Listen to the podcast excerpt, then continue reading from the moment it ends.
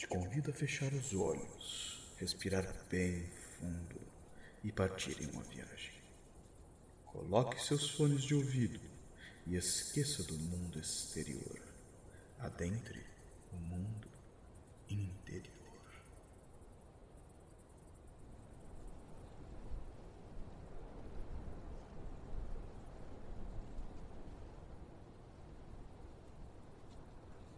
Azul claro, muito forte, praticamente ofuscante. Quando se repara uma bola enorme que emana luz no meio desse azul. Mais ao horizonte é perceptível a junção desse azul com um azul mais escuro que se movimenta como se dançasse no ritmo do caos. Algo passa rapidamente pela sua visão periférica, alçando o voo. A gaivota canta conforme outras companheiras dela se juntam à sua jornada e se afastam. Curioso, o olhar se aproxima delas conforme voam. O olhar segue por detrás do seu farfalhar de asas, rondando a criatura até o cruzar de olhos, onde só é possível sentir sua inocência e nada mais. Repentinamente, a atenção é chamada para detrás da gaivota. Toda aquela iluminação que o sol emanava deu lugar ao reflexo da lua sobre a cidade portuária de Azuf. Se vê casas acendendo luzes para espantar a escuridão criada pela falta de luz. Porém, as docas ainda se mantêm escuras e sombrias, tirando por um lugar. Uma taverna de três andares, toda feita de madeira, com sinais claros de desgaste pela marola do mar. Por mais que gasta, é possível sentir o calor da lareira interna e o barulho de música vindo de dentro dela. Ao se aproximar das portas, um letreiro em madeira, torto, dizendo Drunken Sailor. Um moribundo ao chão balbucia algo que parece uma canção de marinheiro antiga. As portas se abrem. De dentro sai uma mulher que não as fecha. Usando essa oportunidade, adentra a taverna. E logo de cara, um homem sapo, de cor vermelha, conversa com outro homem sapo, mas esse de pele verde. Parece que eles cochicham sobre algo. Um barulho de martelo, pregando algo em uma madeira fina, faz o olhar focar para o lado da porta. Um homem acaba de prender um panfleto em um quadro de notícias. Nesse quadro existem notícias sobrepostas de todos os assuntos, desde o sumiço de um mestre no monastério de Shouza, avisos de criaturas estranhas e perversas vindas dos arvoredos de Fendrana, movimentos estranhos das tribos do norte que possam acarretar em alguma possível invasão. Mas o panfleto que fora postado dizia sobre um perigo muito mais próximo. O vilarejo, há muito abandonado, de Have Hollow, tinha feito mais vítimas nesse outono do que nos últimos três outonos.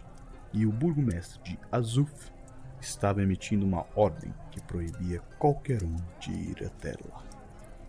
A atenção é roubada pelo tilintar de uma armadura e duas vozes conversando se aproximam da porta.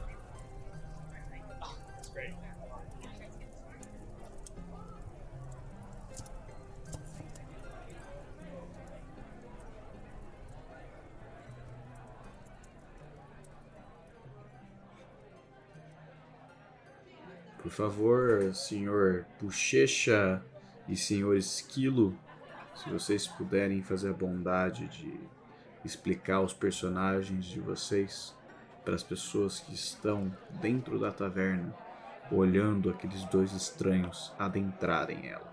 Seria muito bom. Você quer começar, gente pode ir. Tá bom. Bom, a galera que me vê entrando, eu sou um cara que deve ter mais ou menos 1,90m de altura. Eu tô usando uma capa com capuz, e aí não dá pra ver muito bem minha cara, mas é, eu sou um cara de pele clara e tem uns cabelos loiros caindo do lado do capuz. E eu sou meio parrudo. É isso, efetivamente. Eu tenho cheiro de estrada. Sua roupa, como é que é sua roupa? Hum. E alguma coisa do tipo. Assim, da... a capa oculta a maior parte da roupa, mas dá pra ver por baixo uma chainmail bem fodida, assim, bem, bem cansada. Também eu tô carregando uma maçã e um escudo. E nas costas tá preso um Warhammer two-handed. Um bagulho grande, um bagulho grande pra, pra dar porrada e arrebentar a cabeça dos bichos. Ah, tem uma coisa importante. No Warhammer tem vários símbolos mágicos, assim, de, de, de sagrados. Assim, não mágicos arcanos, mas mágicos religiosos. Você bateria o olho e fala assim, hum, tem cara de ser coisa da igreja. Tem cara de padre. Esquilo, pode falar sobre o seu personagem. O meu personagem, ele tem do lado do do personagem do Bochecha, ele é um relativamente mais baixo, mas ele ainda é um personagem de estatura alta, 1,80m, 1,85m. Relativamente alto, ele é um personagem, ele é um humano, dá pra ver claramente ele é um humano. Um, ele veste roupas muito leves, então uma túnica que é uh, sem mangas, é, com um cinto metálico. Você vê que ele não carrega armas, ele só tem uma mochila nas costas. E dá pra ver claramente que ele é uma pessoa que luta com as mãos, já que ele constantemente tá usando luvas é, de proteção que são gastas. E você vê o porte físico dele, que é um porte físico grande. Ele é, é um humano musculoso e tem muitas cicatrizes, com uma aparência bem de monge. Ele Uh, no rosto dele, ele tem um cavanhaque preto, que é muito bem recortado. Dá pra ver que ele diariamente cuida daquilo, assim como cuida da careca dele. É uma manutenção constante. E isso também se reflete no odor dele. É um, um monge que não tem odor nenhum. Ele constantemente está limpo. Por mais que em um, em um cenário medieval as pessoas geralmente têm um, um cheiro mais forte, ele não tem. E diferente dos outros monges, esse monge, ele não tem uma cara muito amigável. Ele tem uma cara bem de que ele constantemente está segurando uma raiva incontrolável. E que ele está constantemente ele, ele está a um passo de dar na tua cara. Ok, deixa eu falar um pouquinho da taverna então que vocês acabaram de entrar. É... Taverna, a primeira coisa que quando vocês pisam dentro da taverna, é, vem aquele cheiro de cerveja é, no nariz de vocês bem forte e um, misturado com um cheiro também de um assado de carne. Tá? Na frente de vocês tem o bar. O bar faz uma espécie de um L que vai terminar lá no fundo do bar. E parece que tem uma entradinha também no fundo do bar que tem mais, mais espaço para o pessoal sentar lá no fundo. É, é um bar bem grande. É, nesse bar tem o Homem Sapo, como já mencionado antes, né, o Homem Sapo vermelho. E na esquerda de vocês tem uma escadaria que tem gente subindo e descendo. É, vocês acreditam que deve ser as pessoas que, que alugaram os quartos que estão lá em cima. Né? E no lado direito de vocês é o salão do bar da taverna, né? que é, tem várias mesas redondas feitas de, de tábua. E para o pessoal sentar são barris bem pequenininhos, né, que devem ser barris antigos que já não usa mais. Tem gente de todo tipo sentado lá no, no, no salão. Tem humanos, tem elfos, tem anões, tem halflings. E são esse tipo de pessoa que você consegue é, encontrar numa cidade grande e povoada. Servindo a galera que está nesse salão são homens sapos. Esses homens sapos têm pele verde. E eles estão todos vestidos umas roupas bem de gente comum, mesmo, nada fancy, nada chique. E eles levam as comidas para as pessoas, eles levam as bebidas, eles recolhem algumas coisas que estão nas mesas. É...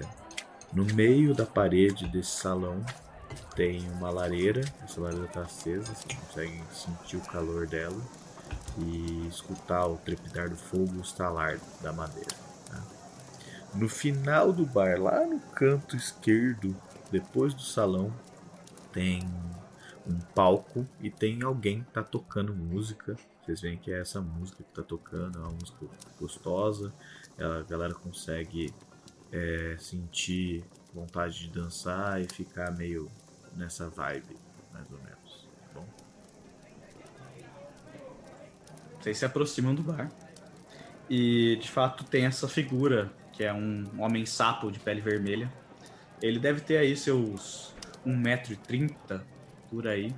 É, vocês percebem que ele é uma criatura, por mais que ela esteja vestindo roupas básicas, roupas normais de um taverneiro, é, essas roupas estão úmidas, porque a pele dele é úmida.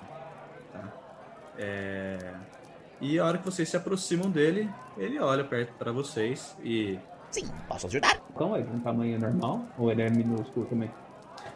Não, não, ele você vê tipo a, Ah, o topinho tá. da cabeça dele Tá. só, sabe? Eu falo pro, pro meu colega taverneiro, eu gostaria de uma cerveja, por favor. Claro, claro, uma cerveja. E para você, senhor? Ele olha pro seu personagem. Eu só tomo água. Claro, uma cerveja e uma água. Vocês veem que ele pega uma caneca debaixo do balcão, enche a caneca. E ele traz uma garrafa dessa tá atrás dele. Vem, volta pra vocês e coloca uma garrafa d'água e a caneca cheia de cerveja pra vocês. E vocês ficam ali no bar. Lá no fundo da taverna tem dois homens conversando, ambos de peles negras.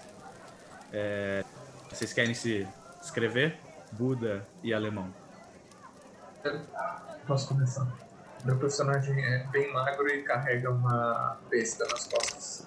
É, bom, o meu personagem é um, um elfo, um meio elfo droll, é, de pele escura, com tatuagens no corpo inteiro. É, usa uma armadura de couro.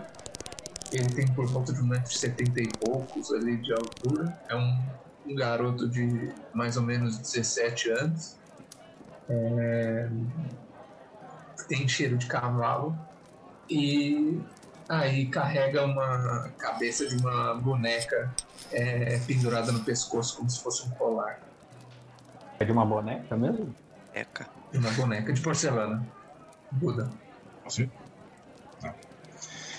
Vocês veem um cara, assim, ele tá sentado. Ele é parrudo. Ele é bem grande, ele tem um 1,90. Sentado, ele parece, acho que é maior do que ele é, assim, que é acúmulo, assim, sabe? Tipo, os músculos de cima, assim, são muito, muito maiores do que de baixo, assim, a perninha dele nem é tão grande, assim. E vocês veem um, um cara dessa estatura, ele se levanta, pega as suas cervejas que estão na mesa, ele vai até o bar. Nesse caminho aí, ele tromba em um, tromba em outro, dá risada, faz uma piada aqui, tal, esbarra em um. Ele chega até o bar. Ele usa uma armadura, é, não é armadura, na verdade, é uma cota de malha. Alguns pedaços, assim, tipo, cotovelo, joelho, tem placa de metal, mas resto é tudo cota de malha.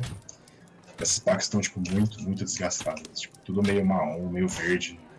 Como se fosse, tipo, quase um musgo, assim, que tivesse nela, sabe? E ele usa uma mochila. E embaixo dessa mochila tem um, um escudo. E uma espada. Esse é o emblema que tá no escudo. Basicamente tem um círculo no meio e um círculo fora. É um escudo redondo, certo? E aí tem várias linhas assim que, que ligam os dois círculos e duas principais assim, que, que entram nesse círculo do meio, certo? Como se fosse tipo uma estrada indo pro sol. E ele chega no bar e pede, tipo, estende duas canecas, pede duas cervejas.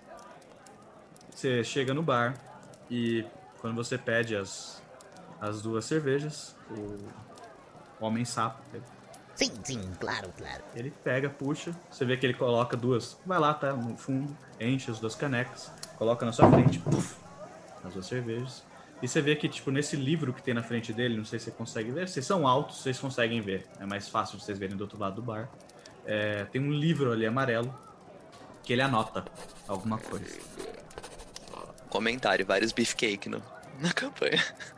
Um bando de gostosão. Valeu, chefia. Aí eu volto pra, vou pra mesa. O cara tá comprando fiado ainda por cima, que relaxa. Beleza. Você- Vocês dois que estão no bar, vocês veem esse approach desse homem. É, ele é bem diferente do resto da galera que tá aí dentro. A galera tá, tipo, só vestindo roupa common, né, normal. É, e ele tá, de fato, usando um- uma armadura, né, coisas do tipo. E ninguém aí dentro tá usando armadura. Então, chama aí um pouco a atenção de vocês. tá? Bem, enquanto isso tudo está acontecendo, é, uma coisa que chamou um pouco da atenção de vocês é, é de fato ter um fauno em cima do palco tocando música. Uma criatura que não é tão normal de estar aí no meio de civilização. Mas também tem uma fada do lado do fauno que ela tá dançando enquanto ele toca. Por favor, Aline Paraíba, se descrevam. Já Ivan. Vai lá, fadinha. Vai lá, fadinha. Tá. A fadinha, ela tem mais ou menos 20 centímetros, tá? É, ela emite uma luzinha bem leve lilás. Ela tem uma pele um pouquinho bem branca, mas se você reparar é um pouquinho verde. E o cabelo dela também é, é lilás e repleto de, de flores. Ela tem uma coroa de flores. Toda a roupinha dela é feita de folhinhas. É algo que vocês conseguem ver de longe, né? Mas é, ela tem uma roupa completa feita de, de folhas, de brotos e de, de flores, de pétalas, que parecem fresquinhas e vivas. Elas não parecem secas e velhas. E ela dança de um jeito super jovial e até meio destrambelhado, assim. E tá lá. Que bonitinho. Que bonitinha, fadinha. Bom, e o sátiro que vocês veem do lado dessa fada é um sátiro relativamente comum para sátiros. Ele tem uma altura de 1,65, que é mediano.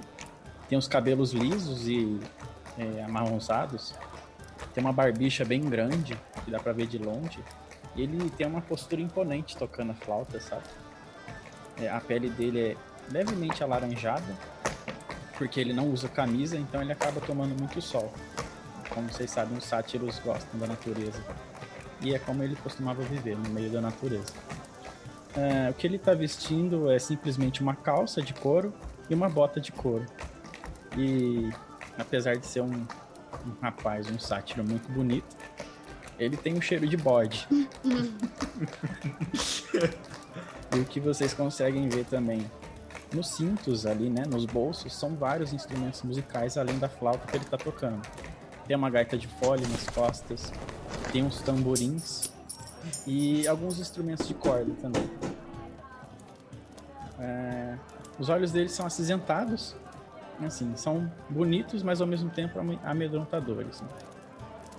E, e ele tá lá tocando a flautinha dele, tentando entreter as pessoas, que é isso que ele mais gosta de fazer. Beleza.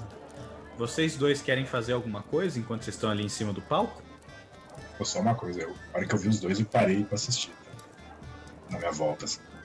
Então, tipo, embasbacado. Assim. Embasbacado. Que dupla incrível. Eu continuo tocando minha música, mas eu altero a melodia.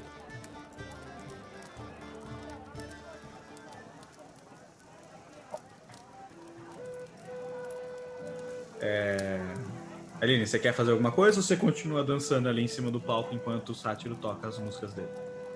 Continuo dançando. Quando eu reparo que tem alguém olhando assim, a gente dança, eu- o showzinho, eu danço olhando pra, pra ele, entendeu? Tipo, tipo, olha que incrível o, o nosso show.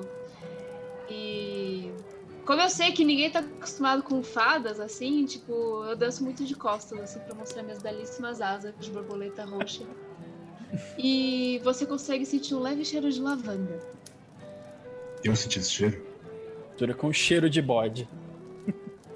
Pode com lavanda. Delícia, lavanda com pod. É tipo depois de dar uma cagada depois de ter tomado banho, assim. E aí você É, aperta o bom um- ar, assim, é esse cheiro. Exatamente. Ai, Mano, dupla bom ar. Cara, a hora, que- a hora, a hora que, eu- a hora que ele mudou a melodia e ela olhou, ela se olhou pra mim, é isso. Aham. A hora que ela olhou pra mim e mudou a melodia, eu fiquei tipo, que? Tipo, eu tô, eu tô, tipo, como se tivesse hipnotizado, assim, indo lá no- perto do palco, assim, sabe? Bem lento, com as duas brejas, assim, sabe? Tipo, tá acontecendo? Bebeu demais. Sorm, você vê o seu companheiro indo na direção do palco com as duas cervejas. Eu dou, um- eu dou um grito lá do fundo. É, ô Romero, pega essa cerveja e traz logo pra cá onde você tá indo, seu olho assim, erectou, né? Aí eu, tipo, chamo, chamo assim com a breja derrubando, assim. Vem aqui fazer o que, seu doido? Aí ficou tipo, olha isso aqui, olha isso. Eu levanto e vou até lá. Tipo, a breja tá caindo assim no chão, sabe? Só pra não desperdiçar cerveja. Eu pego da mão dele. Beleza. Então. Beleza. No momento que teve esse grito, que uma pessoa levantou e gritou pro outro lado da, do outro lado da taverna que tá com a cerveja, eu só vou comentar pra um, pro amigo meu, falar, viu?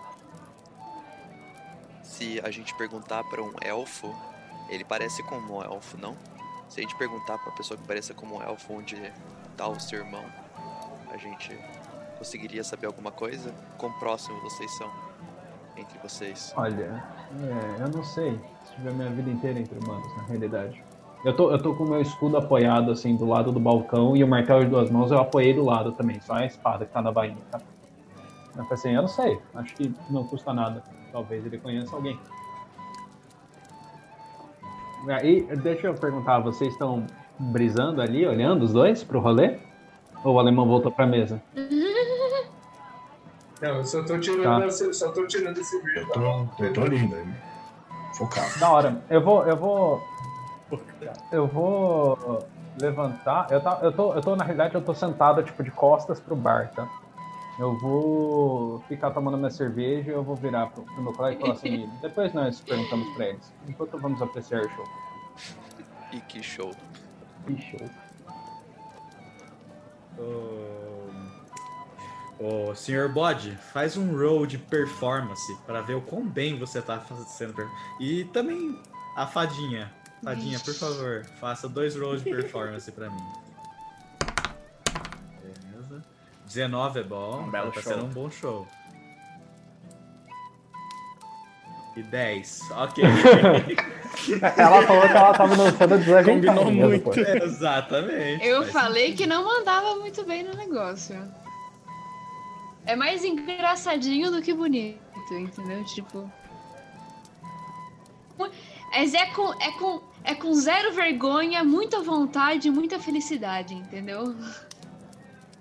Vocês veem então que o que o sátiro começa a tocar uma outra música e aí ele meio que consegue tocar vários instrumentos ao mesmo tempo, assim, é incrível. Toda aquela homem de banda que ele banda carrega, toda aquela banda que ele carrega é porque ele, tá, ele toca todos os instrumentos e não só um de cada vez, mas todos eles também. Então ele começa a tocar.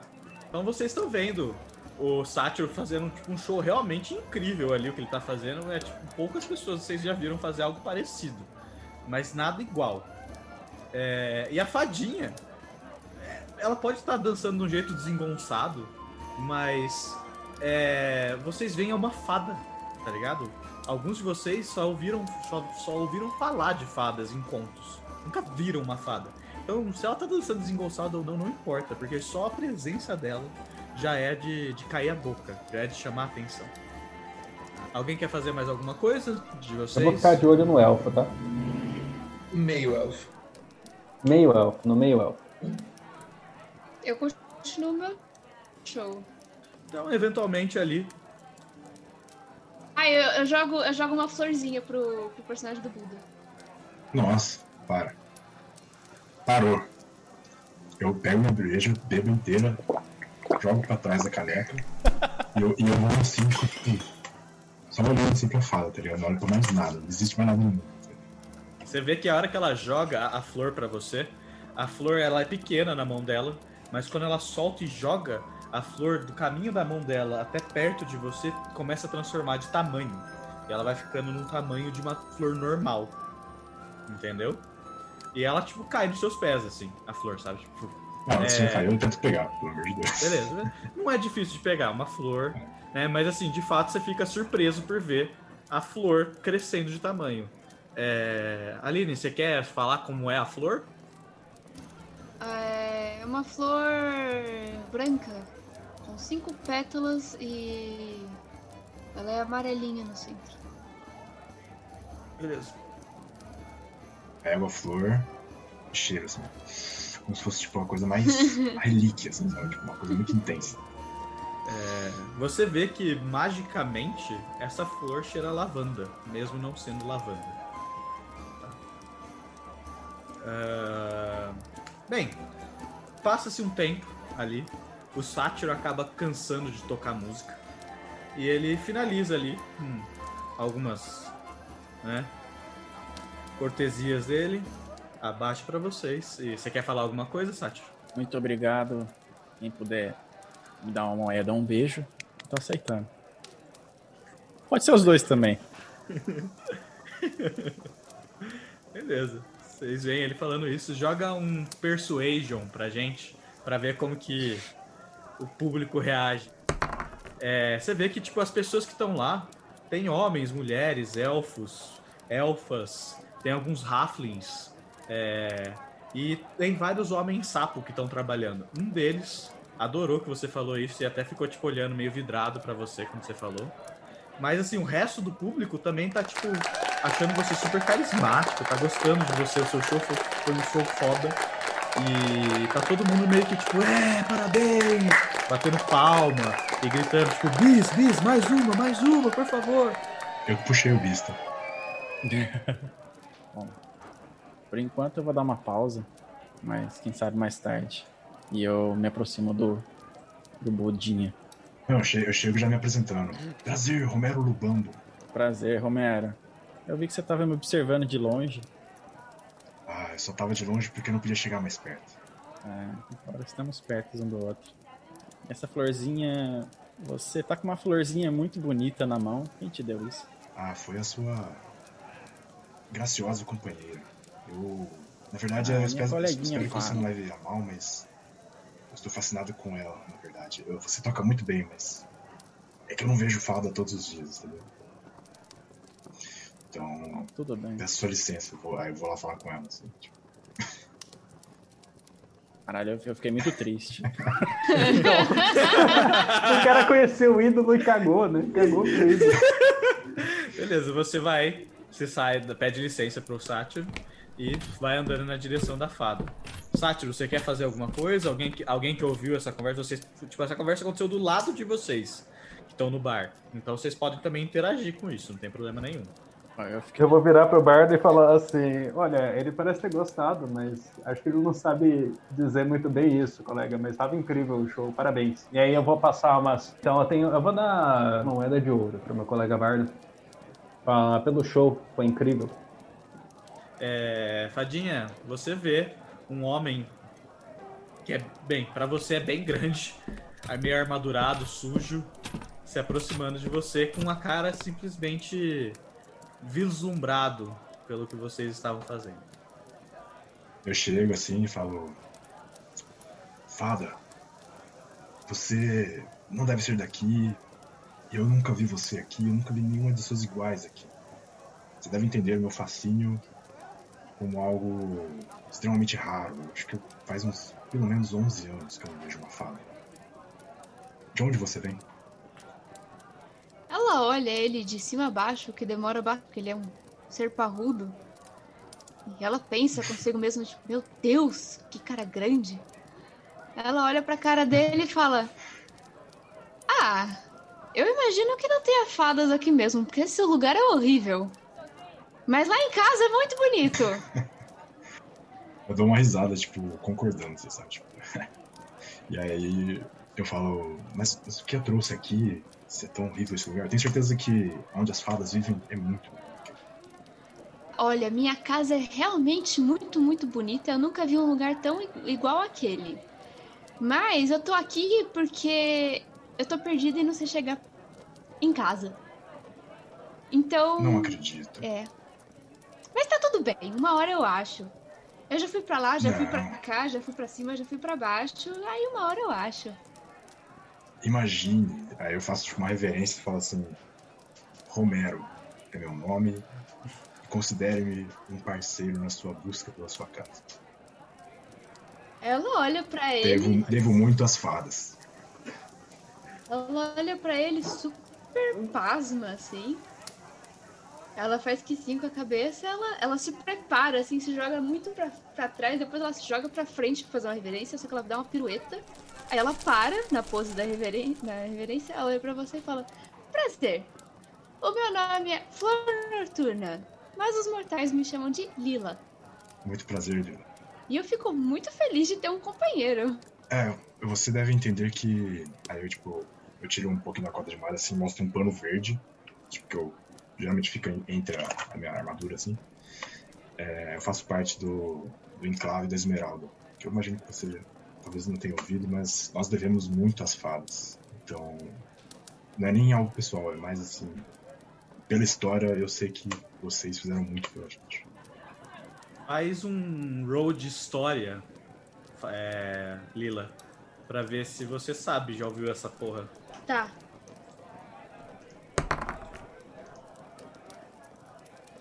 É, você nunca ouviu falar dessa porra. Ela olha pra sua roupa assim, ela. Olha, eu não faço ideia do que você tá falando, mas eu acredito em você. Se isso serve de alguma coisa. E se você conhece fadas e você gosta de fadas, quem sou eu pra achar que você é ruim? Porque fadas são pessoas muito legais mesmo, afinal eu sou uma. É, pra falar a verdade, eu nunca tive contato direto assim com uma fada. Então, ter a amizade de uma pra mim seria a maior honra da minha vida. Você pode ter certeza. Olha, sendo uma, eu posso te dizer. Não sou sua amiga, porque isso é algo muito difícil de conseguir. Mas já somos companheiros de viagem, isso é um primeiro passo. É claro, mas é claro. Não quis pressupor, não. Você, você bebe? É. Sim, como? Tipo, água? Não, é. Água e outras coisas. Vem, vem, vem. Aí, tipo, eu, tipo, eu meio que, tipo, meio, bruto, assim, né, empurrando ela. Nossa, dando- tipo, dando um tapa na fada. Se você vai dando uns empurrão na fada, acho que. É porque você imagina uma pessoa de 100, você mais de 100 quilos empurrando um bagacinho, assim. né, tipo, Ela vai voando rápido, porque vai que ela leva um tapa, né? Mas ela fica do tipo, pode crer. Eu procuro, procuro o Sormo, tipo, vem. É, só, só uma observação, Buda. Ela, eu acho que, é, não sei se a Aline chegou a falar isso, mas ela tem o tamanho de uma Barbie. Tá ligado? Tá, é tipo, tipo, uns 30 centímetros, assim. É, Ela tem uns 20, 30 não. Mas ela é tipo uma boneca. Sim, sim, Pensa numa bonequinha. pode crer. Você dá um tapa nela, é meio difícil. Eu vou. O alemão ficou ali parado no bar do nosso lado? Sim, sim. Da hora. Da hora, da hora. Eu vou largar as minhas coisas apoiadas ali no bar, só tô com a espada na cintura e eu tô carregando a cerveja e vou andando em direção ao alemão. Não, eu vou. Eu vou tirar o meu capuz e chegar perto do alemão, e aí ele vai ver e me reconhecer como um igual, porque eu também sou um meio elfo. E... É, só uma observação. Ele é um meio elfo, só que ele é um meio elfo negro. Não, tudo bem. Mas, É, são tipo, são raças completamente diferentes. mas tem orelhinha Meio- puxada, pelo menos? Um pouco? Tem orelhinha, mas ele é negro. Tá, tá é, bom. tipo, é completamente, tipo, são coisas completamente diferentes, assim. Hum, tá bom. Tipo, você manja disso. Aí eu vou colar nele e falar. Colega, boa noite. Boa noite. É, deixa eu te perguntar alguma coisa. Você conhece muitos elfos na região? Estou em busca de um específico. Hum, Na verdade, não, eu não sou dessa região. É, Ah, eu só perfeito. estou de passagem aqui na cidade. É, os dois, os dois, joguem percepção, por favor, perception. Vocês Uhum. percebem porra nenhuma, vocês estão conversando de fato com um com o outro. Vocês já estão até talvez bêbados, porque vocês estão bebendo, né? É, muito bom. Ah, fala assim, mas e você chegou recentemente, Forasteira? Porque eu cheguei hoje na cidade e estava em busca de alguém que conhecesse algum elfo por aqui. Estou em busca de alguma comunidade de elfos. Eu também acabei de chegar, o meu, meu companheiro Romero talvez conheça, ele conhece melhor a região do que eu. Ah, perfeito, perfeito. Mas eu cheguei hoje também. Vou, vou aguardar ele terminar a interação com, com a fada e conversaremos. É, ele parece ter sofrido um, uma magia de charme, porque ele tá enfeitiçado realmente pela fada. Completamente apaixonado ali. Exatamente. E aí eu fico de small talk com o alemão. Beleza. É... Esquilo, pode falar o que, que você fala pro Sr. Bode. Ok. É, virando pro Sr. Bode. Percebendo a reverência que o. que o Sr. Romero fez, que eu não sei o, não sabe, não sei o nome. Finge que eu não sei o nome. que, o, que o moço grande fez pra, pra Luizinha Roxa, bem de longe.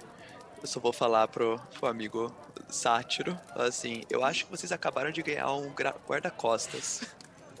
Se vocês precisam de tal coisa.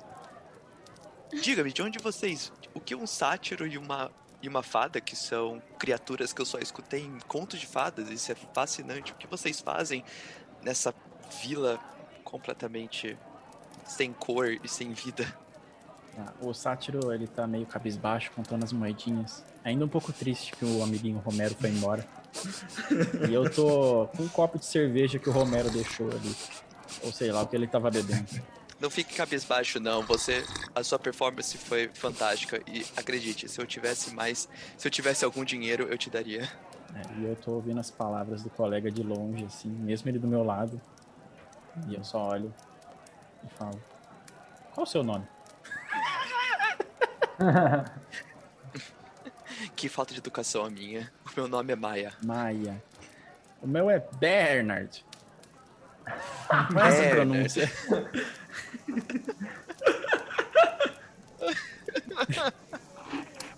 É, Muito parece. a fadinha me chama de bebê, mas pode ser do jeito que você achar melhor, meu amigo. Bebê. Bebê é mais fácil de pronunciar. Você me fez muitas perguntas e eu acho que você deveria responder o que você perguntou pra mim. Do seu ponto de vista, o que você veio fazer aqui? Então, eu na verdade não vim aqui por minha escolha. Eu simplesmente vim porque eu tô ajudando o meu companheiro, o que te deu a, sua, a, a moeda de ouro. Ele tá em busca de uma pessoa muito importante da vida dele e. E como ele também me ajudou um pouco no passado, nada melhor do que retribuir o favor. É, eu entendo essa busca. Mas cá entre nós, eu não viria pra essa vila se fosse escolha minha. Entendi. Então você é apenas um companheiro. Sim.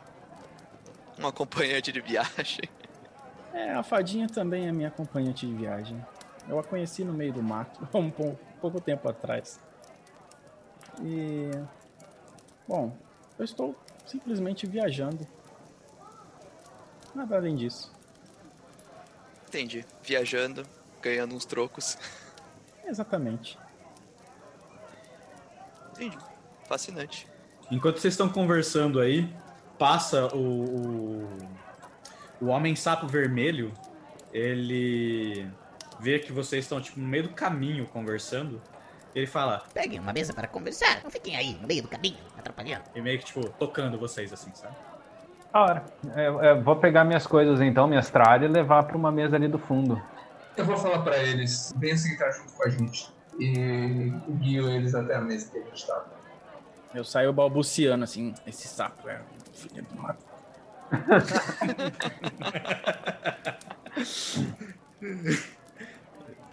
Bem, aí não tem lugar pra todo mundo, mas vocês veem que tipo são barris, né? Essas mesas são mesas tipo um tablado de, ma- de madeira bem simples assim, é, e, e com barris. Se vocês quiserem, vocês podem puxar os barris ou vocês podem simplesmente sentar na mesa que tem mais lugar também, que não tem ninguém. Eu vou, vou virar pra mesa do lado e falar: Você tá usando esse barril? Esse barril tá ocupado? E aí eu vou puxar o barril pra E o mesa. cara vai falar tipo, não, não, fica à vontade. Eu tiro, eu tiro a bolsa que tá em cima do barril, tá ligado? Exatamente. Coloco na mesa e puxo. Exatamente, exatamente. Bem, então vocês puxam os barris e meio que vão sentando ali. Tá rolando a conversa ali da do Romero com a fada, com a Lila. Vocês querem fazer mais alguma coisa, Romero e Lila?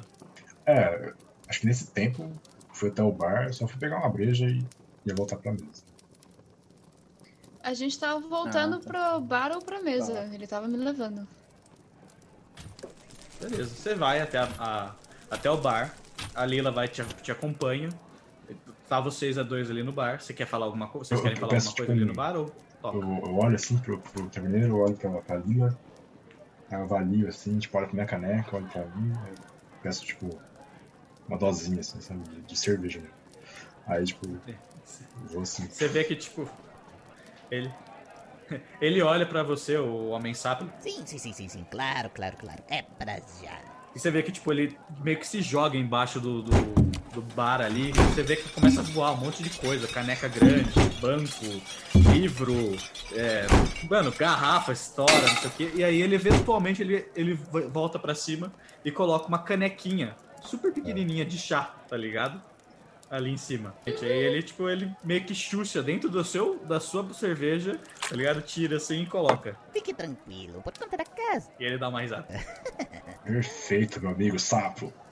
Aí eu pego e, vou- vamos pra mesa. É, bem, vocês voltam pra mesa, então vocês veem que todo mundo começa a andar até a direção da mesa. Estão todos vocês sentados na mesma mesa. Vocês querem falar alguma coisa? Eu, Eu- eu imagino que a Lila tá em cima da mesa, né? Eu. É, ela, ela, eu- ela É verdade. na mesa. Eu, eu percebo alguma coisa. Eu reconheço o símbolo do escudo do Buda? Cara, você reconhece. É de um lugar onde você não é muito. Você não se sente muito à vontade, assim. Perfeito. Aí eu vou virar pro, pro meu amigo. Meu amigo eh, recém, recém-conhecido, que eu ainda nem sei o nome, porque ele não se apresentou pra mim, e eu falo: Colega, prazer, você é um, um cavaleiro ordenado da igreja também? Eu olho assim, eu olho pra todo mundo na mesa e fico tipo, nossa, você também faz amigos, hein, seu irmão? Não imaginava isso de você. Eles se convidaram quase. Entendi, entendi. Aí eu olho pro, pro cavaleiro. Guangalad, prazer. Como é que é? Guangalad. Guangalad. Como? Nossa senhora, Xexa. É, eu vou ter que escrever filho o nome do bochecha então, peraí. Espera que eu já esqueci mil. Eu já esqueci de novo. É um lazarento, né? É que. É não, é que foi, foi sacanagem esse nome, velho. Cara, eu, eu vou te contar que eu montei esse nome usando tradutor de inglês para élfico do Tolkien. Azarento, mano. O filho da puta fez a lição de casa direitinho. Vamos ver se eu, se eu lembro esse nome. aqui, Mas Você não vai lembrar, tô viajando com ele há três dias e já esqueci. você seria Eu sou Maia, Maia. mais fácil de lembrar. Maia, certo. É, meu nome é Romero, muito prazer. Este, você deve ter conhecido meu amigo Sormo, né? E eu viro pro, pro cavaleiro e falo: Eu não sou de nenhuma igreja, na verdade. Eu faço parte do, do enclave. Você está aqui como emissário da sua igreja? Não, não. Vem em busca de uma pessoa específica. Eu viajo a, a esmo durante alguns tempos e vim aqui em busca de um conhecido meu. Você, por sinal, conhece algum elfo da região? Conheço muitos elfos. E você sabe elfos, acredite. alguma escola de magia por aqui em que eu consiga encontrar elfos ou alguma coisa assim? Aqui tem uma escola de magia, mas ela. Não vou dizer pra você que não tem elfos lá, mas é uma escola de gnomos. Hum, certo? perfeito. Então, eu imagino que se você quisesse encontrar elfos, não sei qual é o seu motivo, seus motivos, mas você encontraria mais no- nos arvoredos de Fendran, ou em alguns lugares mais de estudo aqui da cidade. Perfeito. Muito obrigado, colega. Bem, eventualmente vocês todos sentam juntos, bebem juntos, conversam. Alguém quer conversar sobre alguma outra coisa? Sim, eu quer quero falar, quero falar com a fada. Que tá no meio da mesa. Sentada, ficando bêbada rapidíssimo. Ficando chapada na, na canequinha. Tá, eu vou. pra que lado você tá virado? Você tá virado pra um lado diferente que, que o meu, né? Ah, você tá sentado onde? Eu tô sentado na pontinha da. Tá, eu tava olhando pra conversa do Bochecha e do Buda, então eu tô virado pra você. esquerda embaixo. Então beleza, tô, tá tô virada pra virado mim. pra você, só olhando pro lado, assim. Só isso. Tá, eu vou virar, pra- eu vou apoiar minhas duas mãos pra é, na mesa e vou aproximar meu rosto perto da fada e vou falar assim: "Você tem uma aparência familiar. Eu não sei onde eu vi você." Você vai ver que ele ele olha pra cima, treme um pouco a cabeça, quando ele abre o olho de novo, o Maia tem uma expressão completamente diferente. Parece que aquela raiva que ele tem meio que foi embora. A expressão de bitch don't touch me foi embora. E agora tá uma cara bem amigável. Você parece uma Nimita que eu já vi uma vez em uma sessão de meditação muito longa que eu tive. essa luz é conhecida e traz muita, muita alegria. Diga-me, todas as fadas são assim? Não?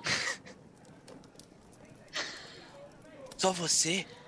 Você tem uma certa aura de alegria e. É quase.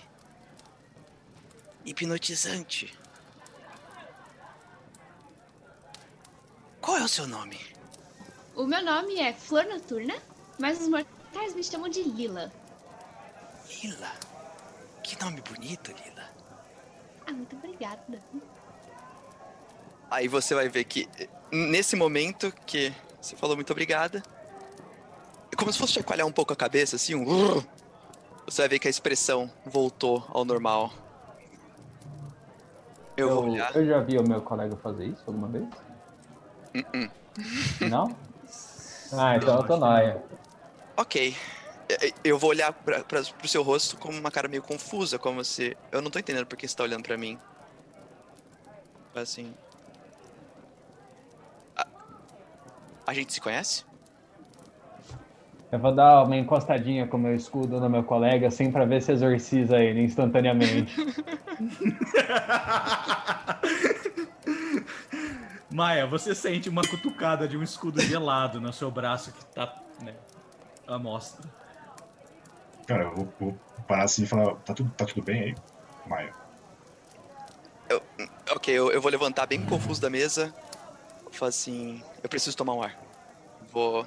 e vou em direção à porta da taverna. A Lila tá com a canequinha dela, que eu imagino que ainda é meio grande, assim. Ela olha pro cara que foi embora, ela olha pra aquele líquido, assim, ela, ela põe de lado. E ela fica. Ixi. que foi isso? Vou. Vou sentar. Vou ficar só do lado de fora da taverna agora. E acho que não preciso escrever o que vou fazer. Porque ninguém tá me vendo, então tá tudo certo. A hora que você senta ali na frente da sarjeta, né? Ou, não- ou sei, sei lá, a hora que você sai, você dá de frente. Com um cara que tá do lado do da placa do Drunken Sailor e esse cara tá no chão, bebaço, bebaço, cantando algumas músicas de, de marinheiro e super bebaço, assim. Ele tá ali. Tá. Se você quiser fazer alguma coisa, você me, me avisa, beleza? Beleza, não, tô tranquilo. Tô, já tô ocupado com outra coisa. Beleza. É, Pessoal aqui dentro, vocês querem faz- falar mais alguma coisa entre vocês? É, eu vou virar pro, virar pro Paladino e perguntar, tá tudo bem com seu amigo? Ah, eu conheço ele recentemente. e Cruzamos em uma emboscada com, com bandidos. Ele é um lutador muito competente, mas honestamente não tive tempo para conhecê-lo tão afim. É, achei completamente estranho esse comportamento de agora. Ele parecia ser uma pessoa um pouco confusa, mas não, a- não nesse nível. Entendo, entendo. Bom, acho que não custa ficar de olho no mim. A gente consegue enxergar ele daqui de dentro, tipo da porta? Você Ou não? você tá fazendo questão de, de ficar meio escondido, Maia? Não. Eu tô andando lá de fora pra lá e pra cá, dando tapa na própria cara, fazendo assim. Idiota! Eu só eu dou uma bisoiada pra ver se ele tá Ah, vocês bem. veem ele fazendo isso. Vocês veem, vocês veem isso, ele não? fazendo isso. Vocês veem ele fazendo isso. Eu vou tipo, fazer, tipo. isso- Você acha isso normal? A sua igreja aprova autopenitência, é isso? Normal, eu não acho. O pior que a prova, né? Pior que a prova, sim. Agora eu parei de dar os tapas na cara, vou só respirar fundo e fazer assim, com aquele gesto bem monástico, de aquele monge mesmo, fazer aquele. Colocar a mão pra baixo.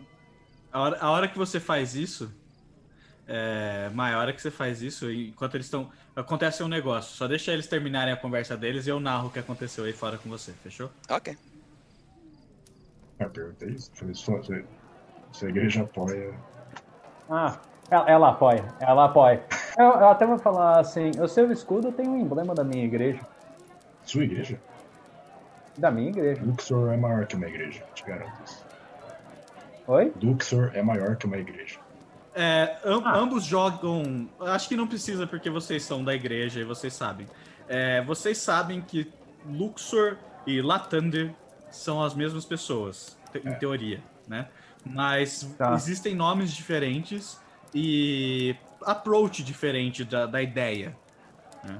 Então, enquanto o Gadalad ele tem uma certa noção Wangalad. Wangalad, ele tem uma certa noção de igreja e né, Deus maior. O Romero tem uma outra noção mais menos civilizada, né?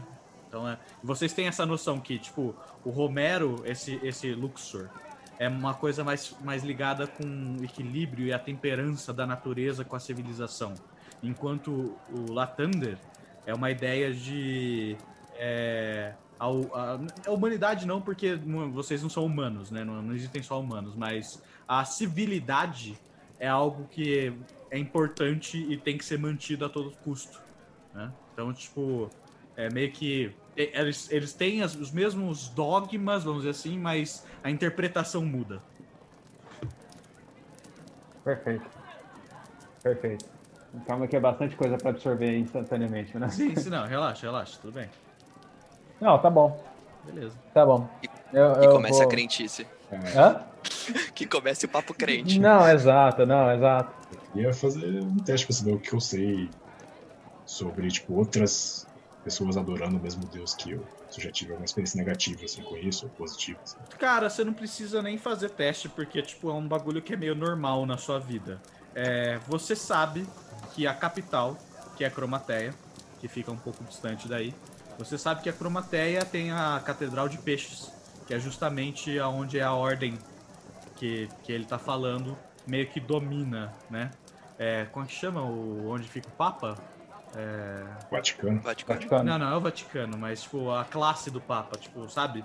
O Papa e os seus seguidores ali, os bispos. Clero? É como se fosse o clero, não é o clero ainda que eu tô procurando, mas é tipo o clero. O clero que comanda essa religião tá lá em Ah. Cromateia, na Catedral de Peixes, entendeu? Então, assim, você sabe que tem toda uma ordem organizada e tudo mais disso. Coisa que você não liga, que você não se importa. Não são coisas. é, você não vive por esses dogmas, entendeu? Entendi. Vou virar então. Guangalag. Guanga... Peraí, Guangalad. Nossa, gente, não é tão difícil assim. É é difícil, mas É você difícil já tá Ninguém, ninguém fala élfico aqui do jeito que você fala, caralho. Eu vou virar. Eu vou falar em élfico pra ele. Olha só. Então fala aí. blé, blé, blé, com porra. É, eu vou virar pra ele e falar. Você vem da Catedral de, de Peixes? A sua, a sua ordem? Eu vou responder em élfico, então, já que ele falou em élfico comigo. Que, que sapeca. Eu vou falar, sim, sim, sou um paladino do monastério próximo de Cromateia. Entendo, entendo. Então, eu não sei se você já ouviu falar da, da ordem que eu sigo, mas nós vamos ter muitas diferenças se você continuar chamando Deus de pertencente à sua igreja, entendeu? Ah, não, eu não. sigo ele Deus- através de um outro prisma, que na verdade são outros dogmas. Mas é o mesmo Deus. Não, eu vou falar. é, Deus é Deus, a leitura depende da visão de cada um. Tô surpreso com a sua abertura. Eu já conheci outros da sua ordem e eles não foram tão amigáveis assim. Agradeço a sua compreensão. E aí, eu aceno com a cabeça e eu sinto um nojinho por dentro do cara não pertencer à mesma ordem que eu. Pessoal que tá na mesa, é, vocês veem eles dois conversando em élfico. Não sei se vocês entendem élfico ou não. Sim. Então você, você sacou que eles estão conversando ali. É, Bernard, você não, não entendeu porra nenhuma. É, Maia, então você acena com a cabeça e tudo mais. Ah, eu acho que a Lila fala élfico? Não, não entendo porra nenhuma. Talvez alguma palavrinha ou outra, porque a. O. A, a língua é parecida com a, com a das fadas. Entendi. É, cê- você entende, tipo, é, início de palavra, meio de palavra, mas a palavra inteira você não consegue entender, então meio que não faz sentido pra você, sabe? Beleza? Qual que é o outro Ah. nome que o Boda deu pro, pro meu Deus, perdão? Luxor. U-X-O-R. L-U-X-O-R. Apelido que o Buda deu pro meu Deus? E, ó, Pedro, eu reconheço esse nome como sendo um nome normal, assim. É tipo, ou É é. um nome normal. Você, você manja que, tipo, de fato existem, tipo, é, vários seguidores da.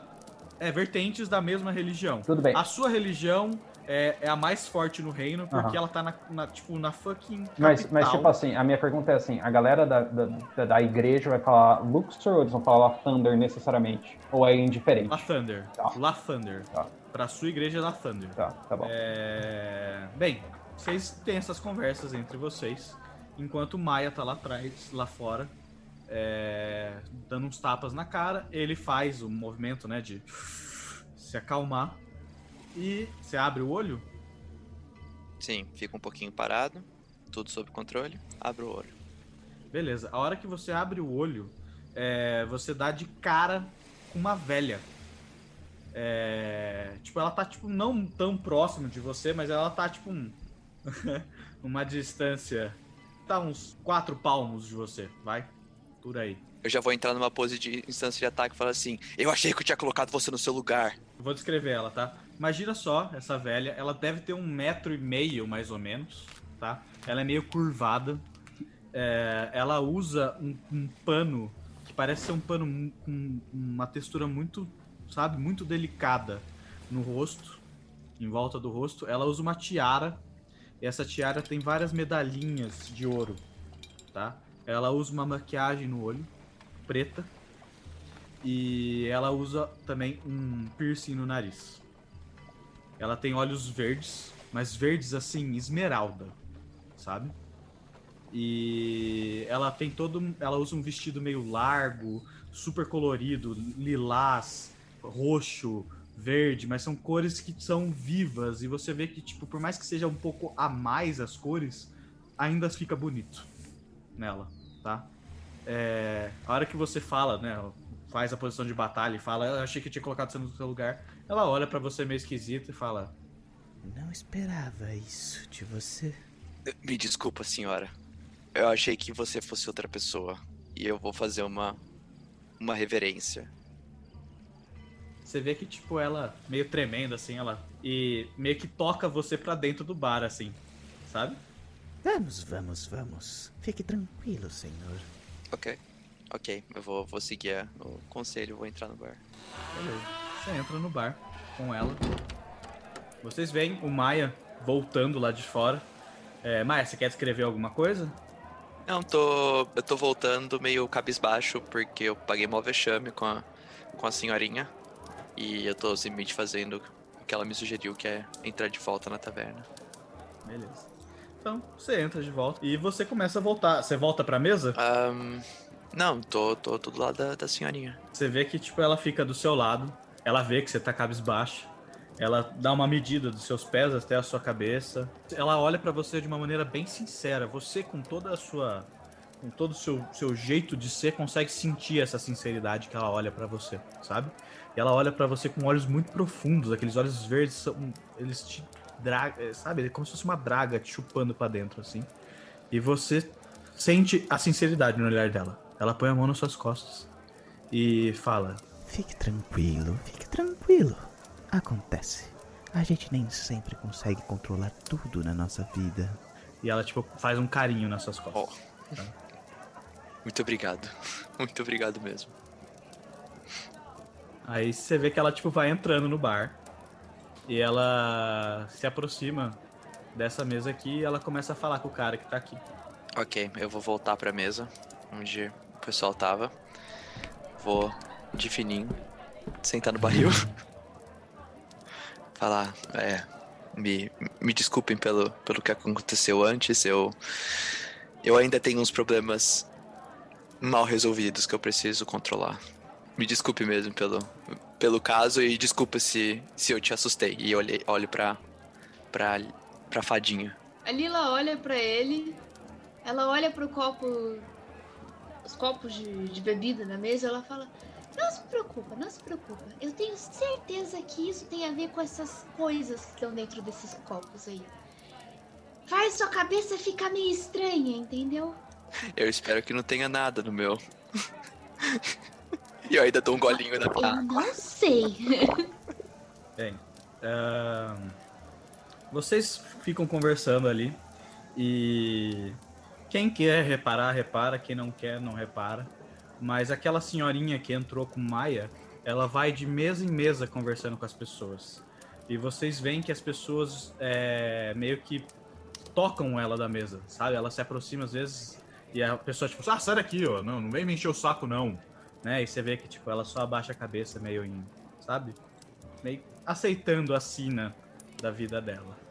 E ela vai de mesa em mesa, tenta abordar as pessoas. Algumas pessoas são até educadas, outras pessoas são grossas, mas eventualmente ela chega na mesa de vocês. E a hora que ela se aproxima da mesa de vocês, ela abre um sorriso porque ela vê o Maia ali, ela já conhece o Maia, conhece, né? Ela já teve um contato com o Maia. E vocês veem ela abrir esse, essa roupa cheia de panos dela, né? Ela abre um lado e, e tem tipo um saquinho que é todo desenhado, todo tricotado, todo, todo bonitinho, mas não é um saquinho, vai. é- é- imagina um saco de supermercado, só que o tamanho, não né, de feito de pano, como se fosse isso. E nesse saco parece ter alguma coisa pesada ali dentro. Ela abre um sorriso e se aproxima de vocês mostrando esse saco. Vocês têm alguma reação? Boa noite, né?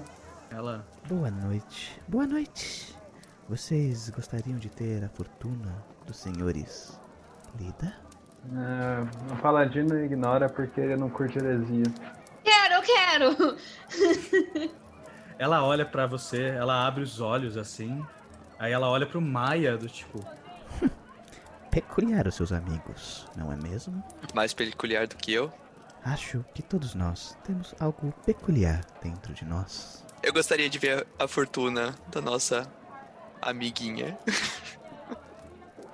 Mas ninguém gostaria de ter a fortuna Lida? Eu quero ver a minha depois. Ah, eu falei que eu quero, quero ter minha fortuna ali também, depois que, que os outros forem. É, ela olha pro, pro Bernard e pro o Galar Galar, Tadinho. meio que tipo, E vocês, senhores? Eu faço um preço bom, acessível para todos vocês. Uma única moeda de ouro para a mesa inteira. Ai, eu não tenho dinheiro. Façamos o seguinte, façamos o seguinte, senhora. Eu. Eu pago pelo grupo, independente de se eles queiram ou não. Mas está aqui sua moeda de ouro. Aí eu dou a moeda de ouro. você vê que tipo ela Um homem bondoso. É raro hoje em dia. Ela tipo estende a mão dela. Você vê que os dedos dela são todos tortos, sabe? Tipo uma, mano, é a mão de uma senhora que tipo já teve que fazer muito trabalho manual, sabe? Você vê que tipo ela realmente, ela treme, ela fala meio cansada, né? Bem, de qualquer maneira, ela pega essa, essa moeda, coloca em algum bolso, dos 500 bolsos que ela deve ter ali. Ela puxa esse saquinho e ela puxa de dentro desse saquinho uma caixa. É tipo um baúzinho, sabe? E esse saco ela joga em cima da mesa de vocês. É, eu imagino que vocês estejam todos segurando as bebidas de vocês, menos a fada. A fada tá no cantinho ali. Ela joga esse pano e esse pano cobre a mesa de vocês. Então ela põe esse pano, obviamente de um jeito pra não machucar a fada. Pula, fadinha, pula! Pula e o pano vai por baixo. Road Athletics aí. Acrobat. Ela, ela bate as asas, ela encolhe as perninhas e põe de volta. Entendeu? Ela fala: Já que temos uma senhorita muito ansiosa, hei de começar por ela. Ela saltita em direção à velha. Aí ela. Mas, como cada um tem o seu destino, irei tirar cartas para todos. E o baralho lerá um por um.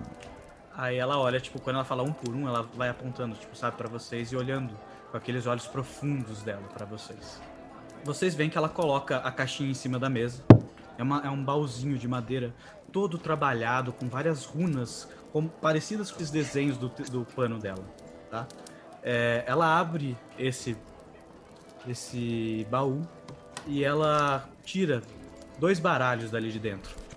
É, esses, esses dois baralhos, eles são iguais, porque pelo que vocês estão vendo ali pelo fundo das cartas, o fundo deles é todo preto, com algumas linhas brancas e dois sóis, um em cima outro embaixo, como se fosse dois sóis, tá?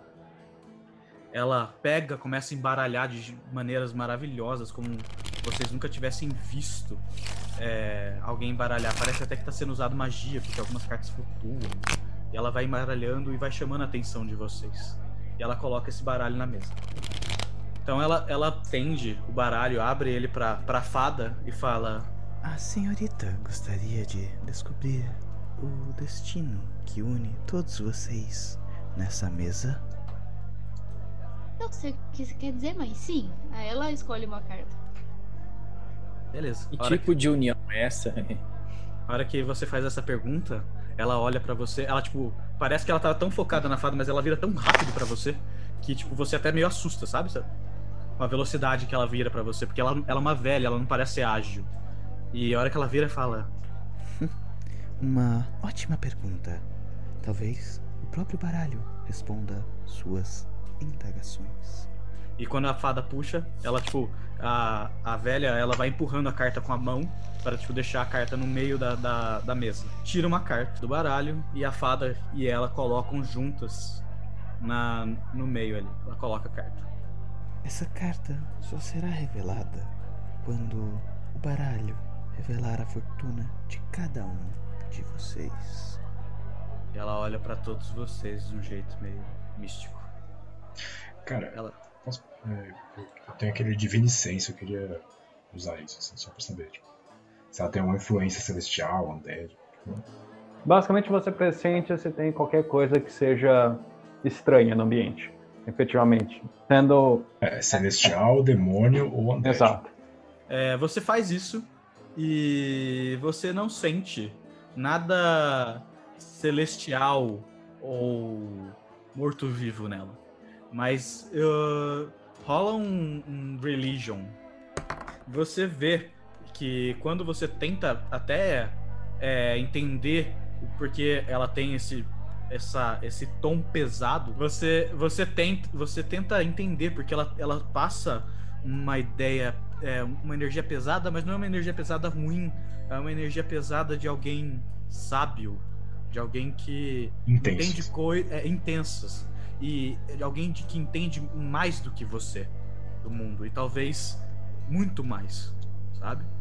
Mas você não consegue entender da onde vem isso, por que isso e até você se sente até um pouco é, tocado por ela e, nesse momento, muito menos pela sua divindade, o que é estranho pra você, tá?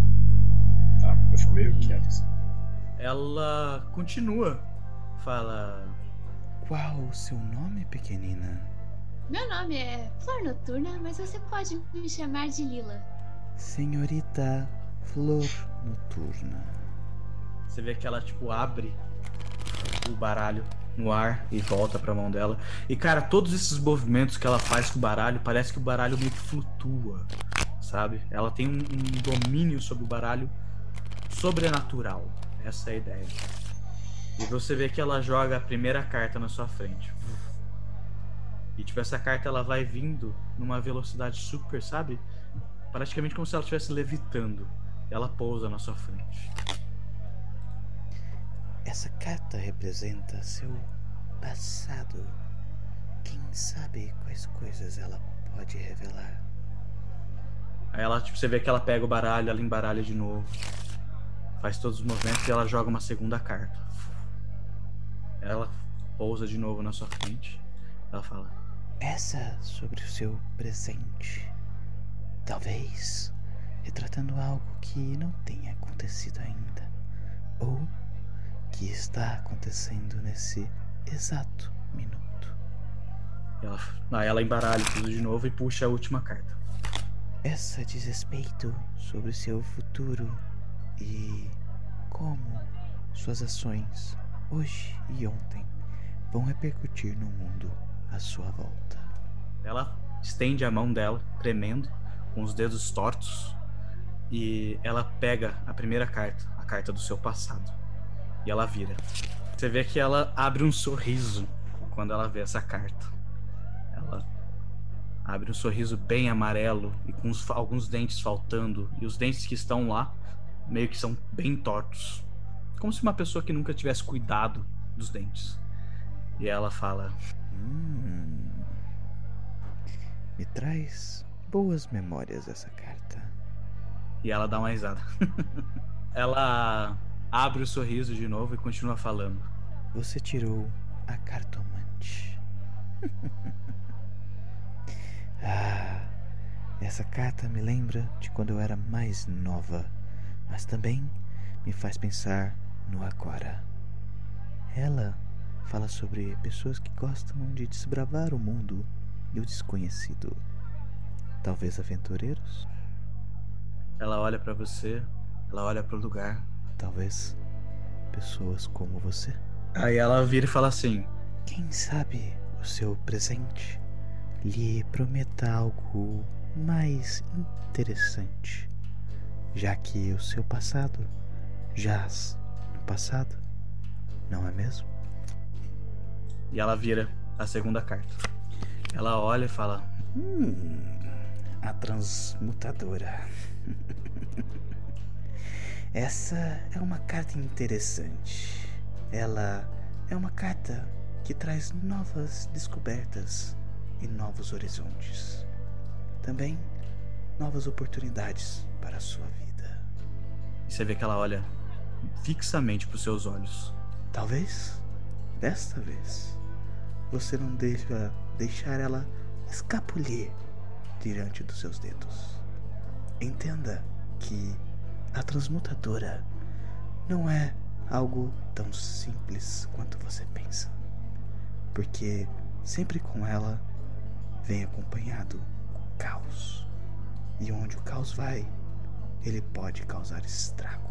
Ela olha para você e fala: Bem, talvez seu futuro te revele algo de interessante ou até mesmo de importante. Ela abre um sorriso, vira a carta e. Hum, o missionário. Ela olha para você. Bem, um tanto quanto estranho. Eu não te vejo como uma pessoa acadêmica ou de fé. Mas essa carta geralmente acompanha alguém que leva sabedoria e conhecimentos variados para lugares inusitados. Ela olha para você. Tipo, sabe? Ela dá uma olhada meio tipo franzindo a testa. Talvez essa carta não seja exatamente sobre você, mas sobre alguém que passará na sua jornada. Olha, eu sou muito inteligente, tá entendendo? Você vê que ela tipo abre um sorriso. Todos nós somos do nosso próprio jeito, não é mesmo?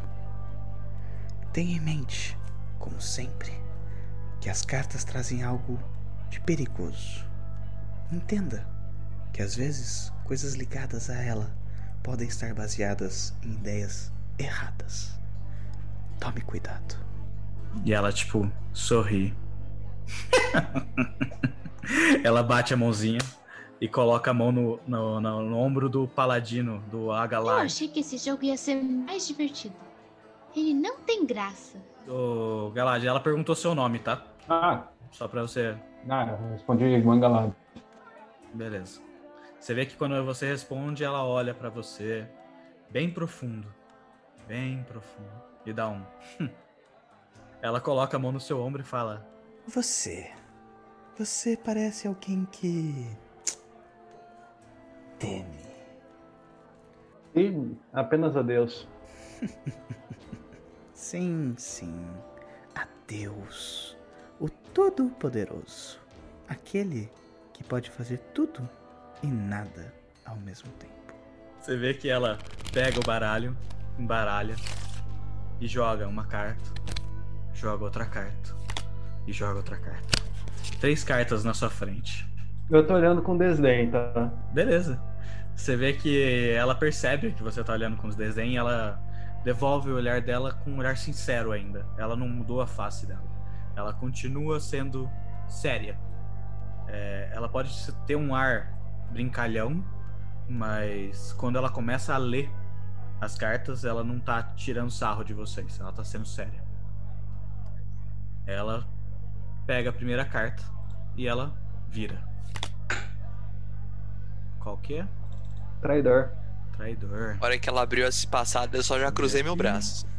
Esse é do meu passado? É passado, presente Isso, futuro? passado, presente e futuro. Você vê que ela olha diretamente pros seus olhos, a galera. E ela olha pro resto da mesa. E quando ela olha pro resto da mesa, ela vê o Maia cruzando os braços, né? Ela fala: Fiquem tranquilos. Talvez o traidor não seja de fato ele. Aí ela vira, olha com um olhar penetrante nos seus olhos, assim, tentando ler a sua alma. E ela fala: Mas talvez alguém muito importante para ele, que o tenha traído no momento mais solene, naquele momento mais significativo, quando você mais precisava. Alguém virou as costas para você, não é mesmo? É uma carta deveras triste, muito triste, de qualquer maneira. E você vê que, tipo, ela. A feição dela fica triste. Olhando pra você. Meio que com dó de você. Sabe? Bem, ela estende os dedos tortos dela pra pegar a carta do meio e vira.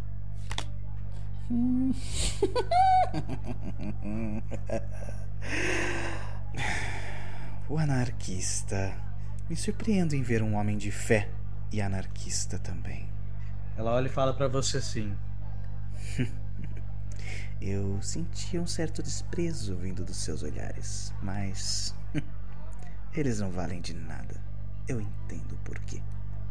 Ela engole seco e fala. Sabe, benditos sejam aqueles que lutam contra os dogmas criados pelos mortais, por acreditarem nos verdadeiros ideais e não nos postulados por igrejas ou lords.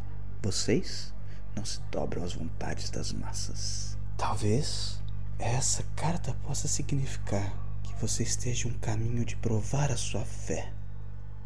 Continue, que talvez a sua fé te abrace. Ela olha pra você com um sorriso meio. é, veio de, um- de uma face de dó. Ela abre um sorriso depois de ver essa carta.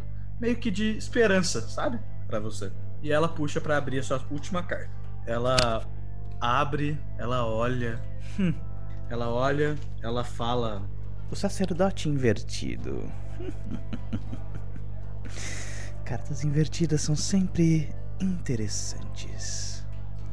Essa carta, desse jeito, pode ser um problema para um homem de fé, mesmo que sua fé seja depositada em algo não divino.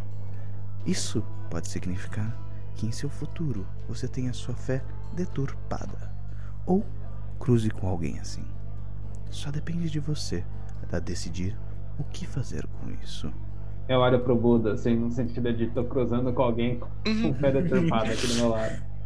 Eu tô, Caralho. tô feliz porque eu tô vendo, tipo, a chance de mudar alguém pro lado certo das coisas. Beleza.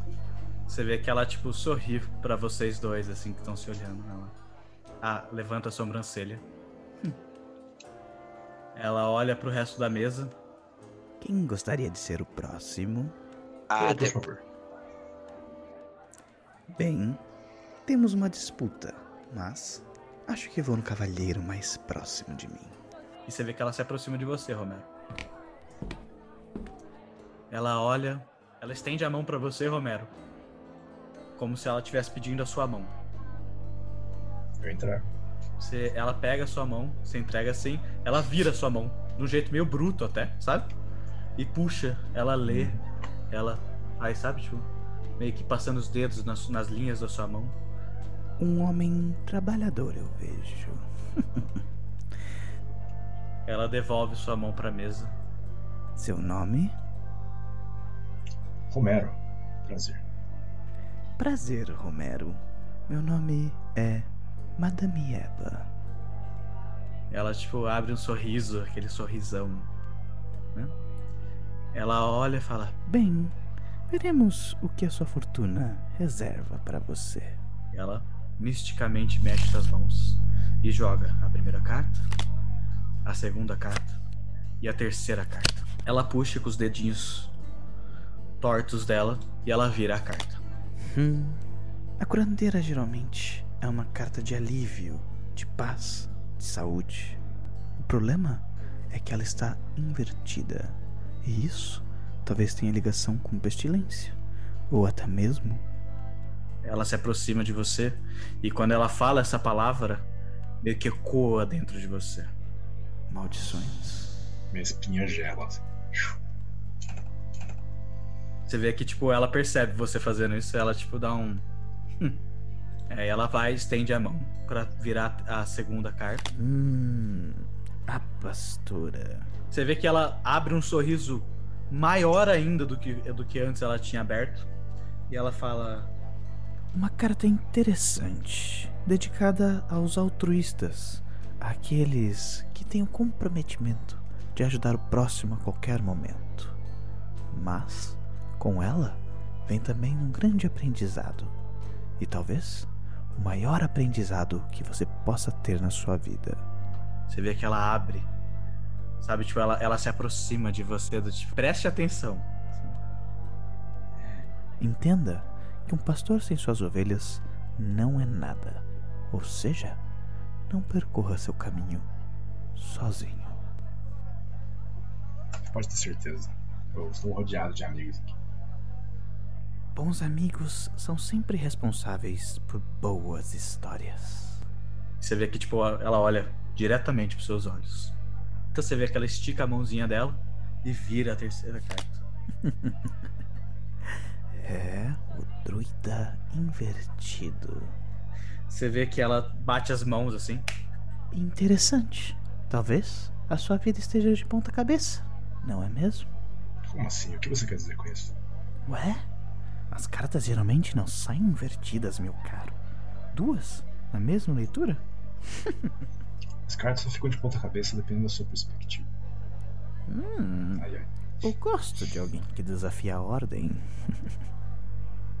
o druida simboliza o equilíbrio entre civilização e a natureza.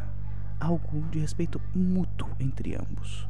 Mas o problema, novamente, E ela bate duas vezes na carta. É que ele se encontra invertido, ou seja, ele se refere a algo desequilibrado ou até mesmo corrupto sobre esse ideal. Você vê que ela, tipo, dá uma coçada com os dedos. Talvez esse seja feito por sua mão ou pela de outros. Só resta você decidir o que fazer com isso: caçá-lo ou abraçá-lo. Ah, obrigado. Obrigado. Eu fico meio assim, tipo, pra, pra baixo. Você vê que ela sorri pra você. Ela faz uma cortesia e fala. As ordens, Sr. Romero, Ela olha pro Maia meu querido amigo. E ela se aproxima de você, Maia. Antes, antes de ler as três cartas, eu já tive insights o suficiente para saber que o passado é uma ilusão e o futuro nunca, exi- nunca existirá, porque quando ele chegar, ele será sempre o presente. Com isso, a gente pode ler apenas uma carta, a do presente. Um tanto quanto interessante a sua ideia. Talvez o passado, o presente e o futuro não sejam de fato o passado e o presente e o futuro. Talvez eles sejam todos a mesma coisa. É isso que você quis me dizer? Sim, Acho deveras interessante o seu ponto de vista. Pega as cartas, embaralha. E ela estende o baralho pra você. Pra você puxar uma carta. É. Uhum, Você puxa a lógico. carta? Puxa uma lá no meio. Beleza. Você puxa a carta. Ela olha pra você e fala: Bem, se seu passado, presente e futuro são a mesma coisa, talvez essa seja a carta da sua vida e o que você fez e fará toda a sua existência. Já tô ficando tenso. Você vê que, tipo, ela abre um sorriso e fala: Fique à vontade, Viria. Você é dono do seu destino. Ou, pelo menos, tenta ser. Ela abre um sorriso esperando você virar e fica olhando pra carta. Já vou com a mãozinha meio tremendo, assim.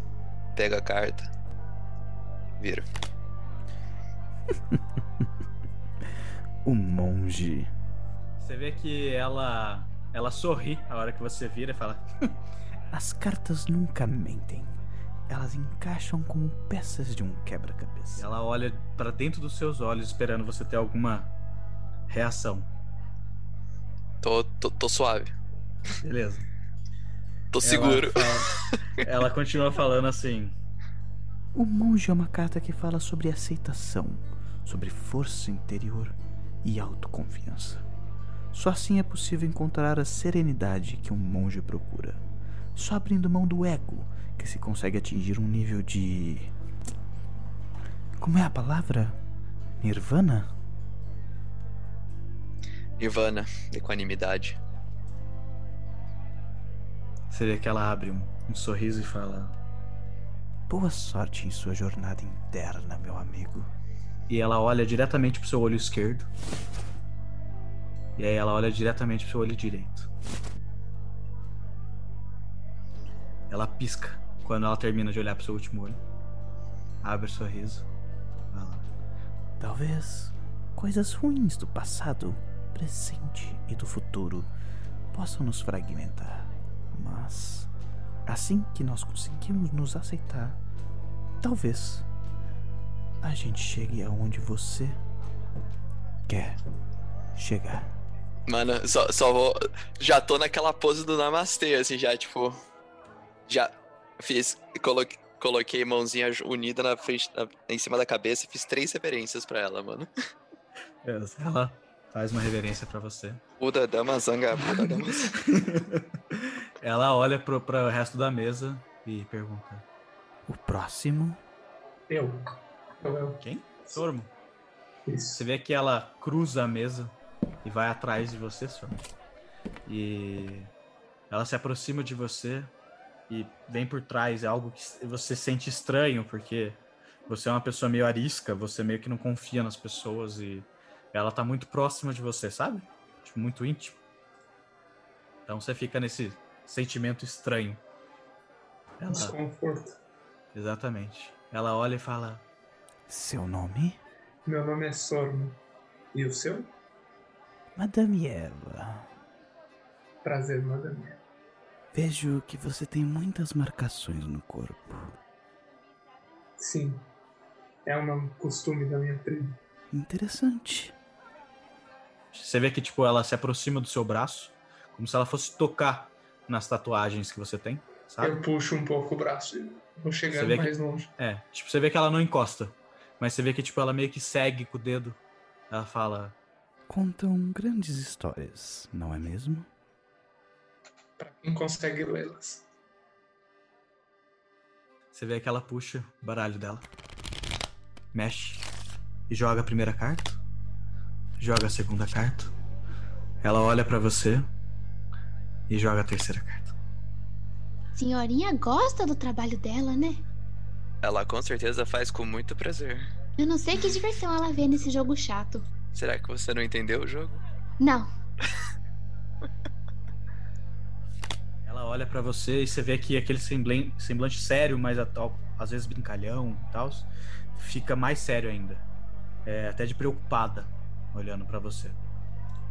Ela fala: Hum, o ditador. Essa é uma carta que fala sobre opressão, mas não é uma opressão qualquer. É uma opressão feita por um líder, por um lord, ou até mesmo um rei. Ela olha pra você.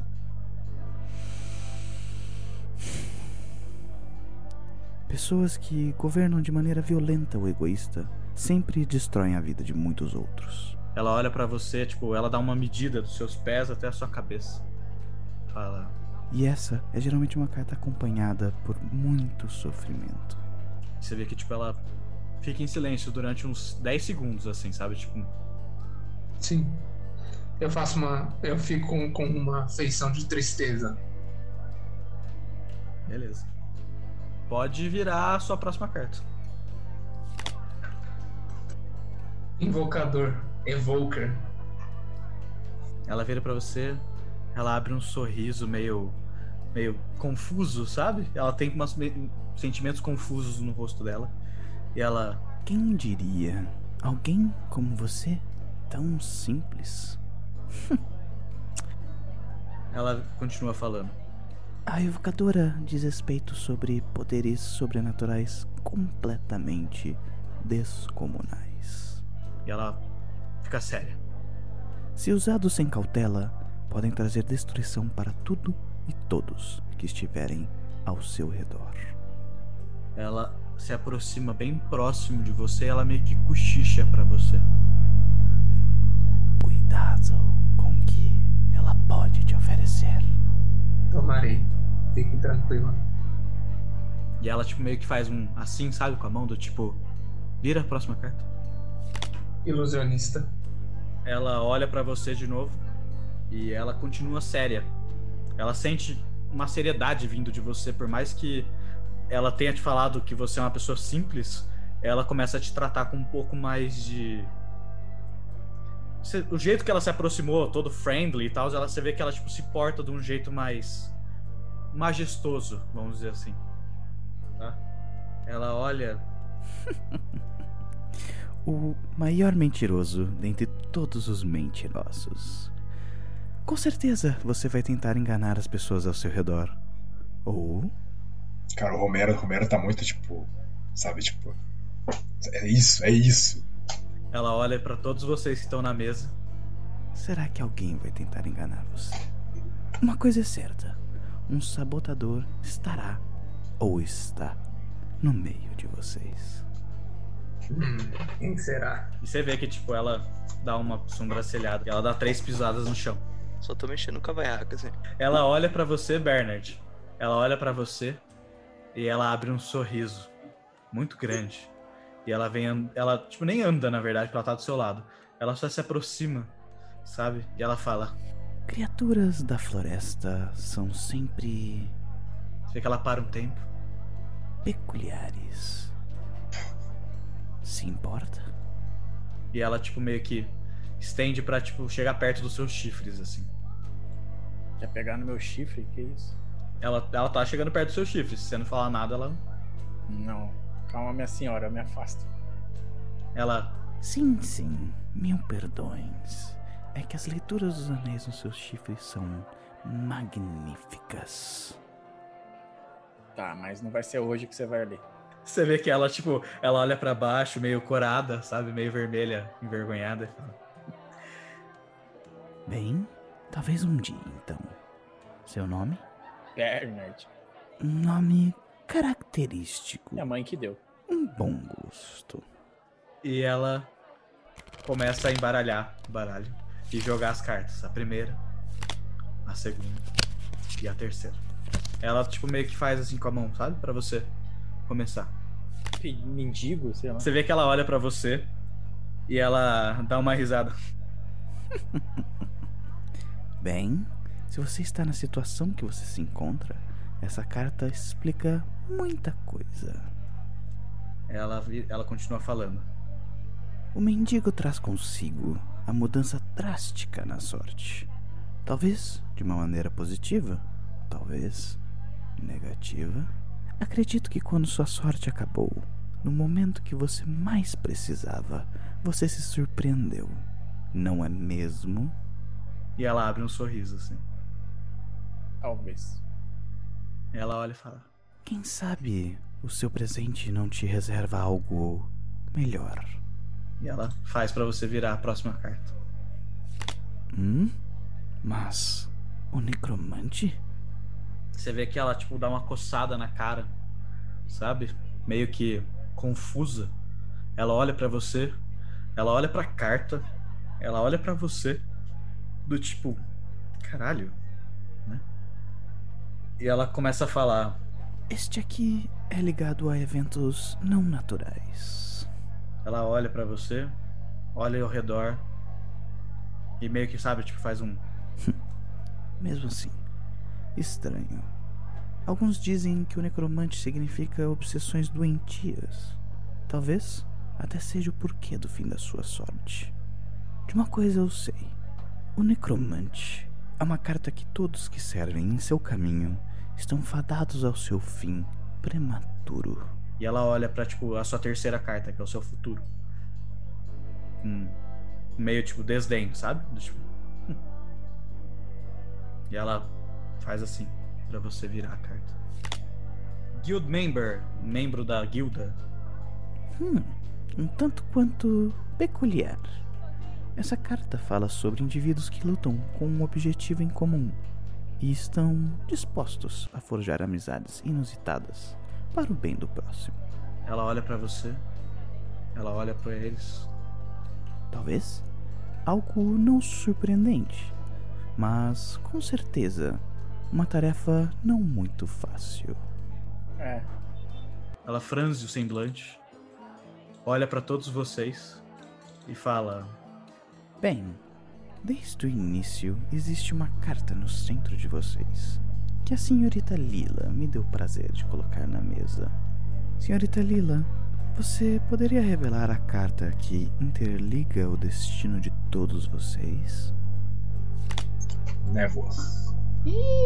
Vocês veem que, por mais que ela tenha feito semblantes preocupados, engraçados e, e tenha sido eventualmente até leve com as coisas que aconteceram nessa mesa, quando ela vê essa carta em específico, ela fecha o rosto.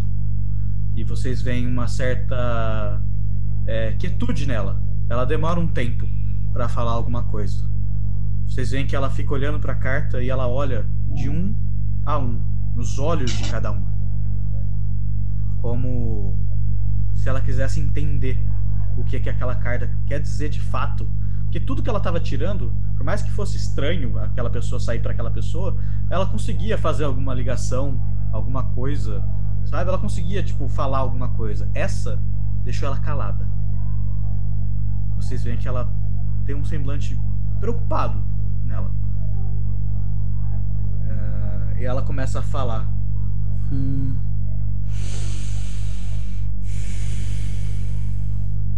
Eu sentia que vocês tinham algo de estranho, mas essa carta para vocês. Essa carta consigo traz Você vê que ela tipo tenta achar palavras para tentar. Desembucha, velha, desembucha. Eu não tô entendendo nada. Você vê que ela, tipo, a hora que você fala isso, ela, ela cora de vermelho, porque ela não tá conseguindo falar mesmo. E ela tava toda astuta falando as coisas, né? E ela dá uma corada de vermelho, ela. Me desculpe.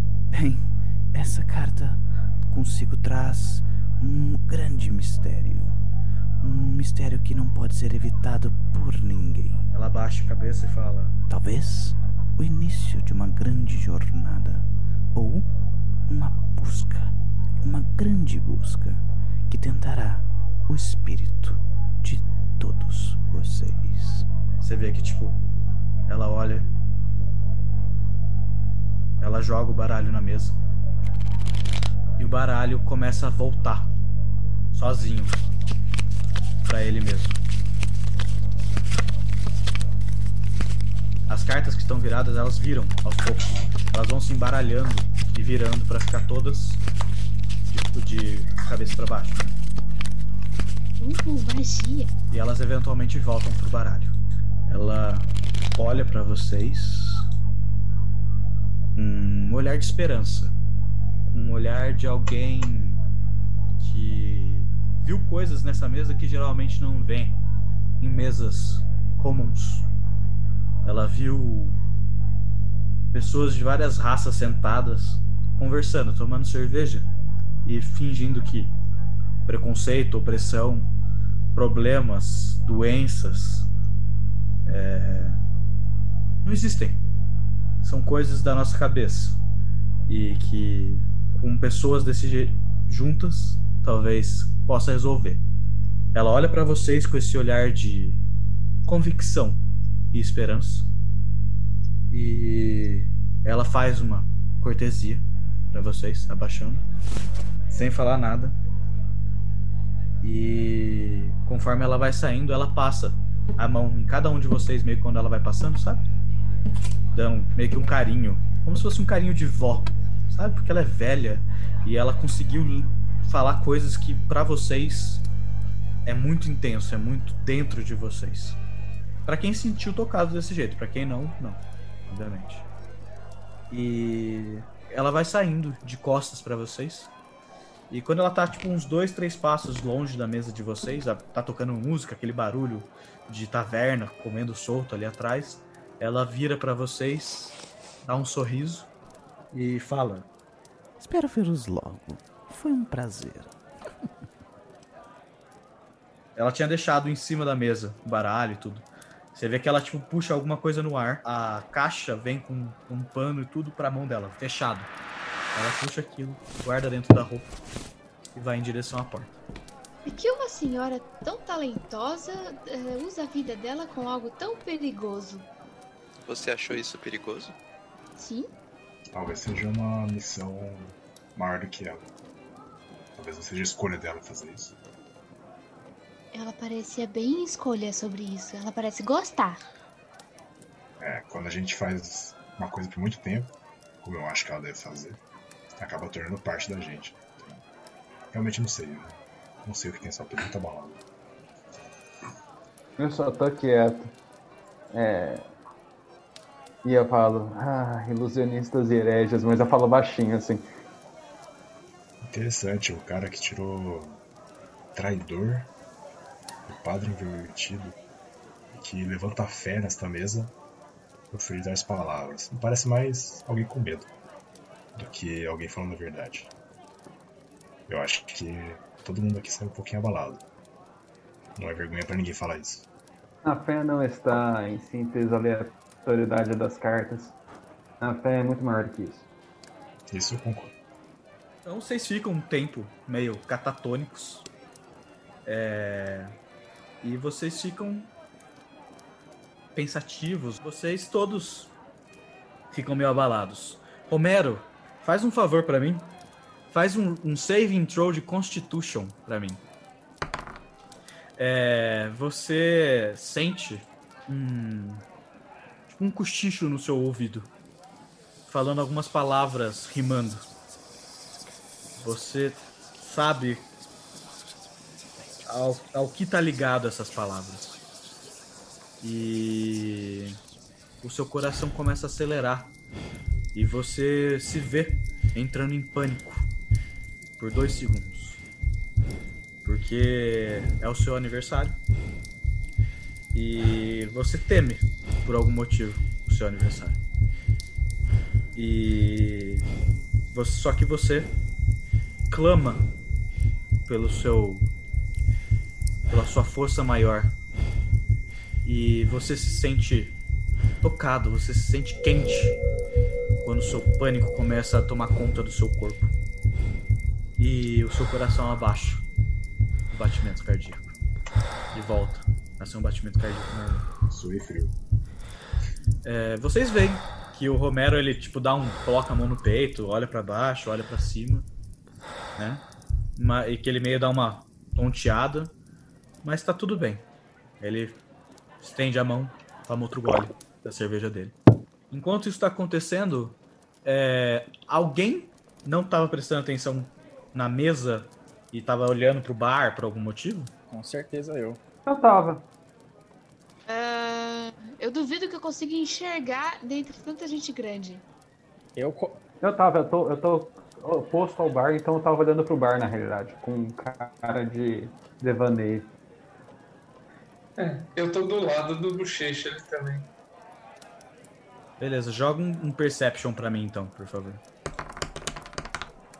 Sormo. Eu não percebi nem que tava num bar. Não, calma. Não é que você não percebeu. As palavras que foram proferidas nessa mesa para você te chocaram. Você não esperava encontrar alguma resposta não desse jeito, entendeu? E isso te rebombou dentro de você e fez você ficar meio introspectivo. Tá? Fechando. É. Gadalard. Não é tão difícil, velho. Não é tão difícil, de verdade. Ô. Checha, você repara, meio. Tipo, que não chama tanta atenção para você, porque você ainda tá introspectivo pelo que aconteceu na mesa e pelas palavras que o seu companheiro Romero proferiu para você também. Mas como você tá olhando pro bar, você vê todo o movimento do bar. E você vê uma coisa que você que você não tinha visto até então naquele bar. É, tanto que porque você também não, não andou o bar inteiro. Mas você vê lá do fundo, saindo lá do fundo, uma mulher. É, essa mulher, ela tem a pele branca, branca, branca como a neve. Cabelos negros. Eles são tão negros, tão negros, que a luz que reflete nos cabelos dela saem meio roxos, sabe? Ela tá vestindo um vestido todo rendado preto, com uma tiara com flores. Essas flores elas são lilazes. E ela tá usando uma gargantilha vitoriana no pescoço. A boca dela tem cor de amoras antes da colheita. O nariz dela é bem fino e arrebitado. Mas a coisa que mais chama a atenção em você não é tudo isso. Não é uma mulher tá aí dentro, porque você não tinha visto quase nenhuma mulher aí dentro. É, o que chama mais atenção para você nela são a cor dos olhos dela. Os olhos dela são lilazes. Você vê que ela sobe no palco e ela tira um bandolim para começar a cantar. Você vê que ela começa a afinar o instrumento dela. É... E ela começa a cantar.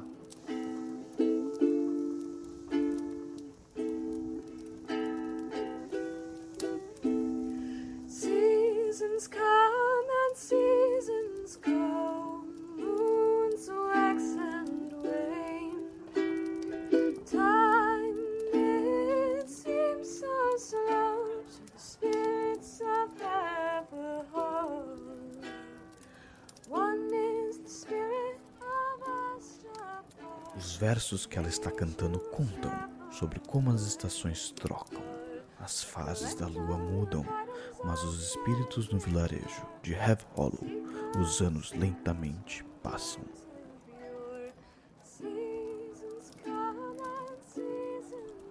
Ela conta sobre Astabar, um desses espíritos que foi um grande mago a viajar. Coletou itens mágicos e conhecimento conforme o seu passar. Dizem que outrora grandes segredos ele passou a colecionar.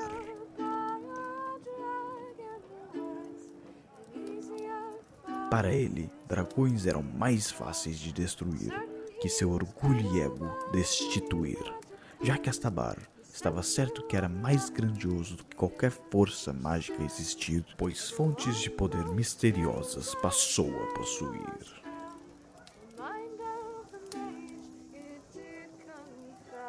Sua varinha bizarra, ligada ao caos, confundiu sua mente.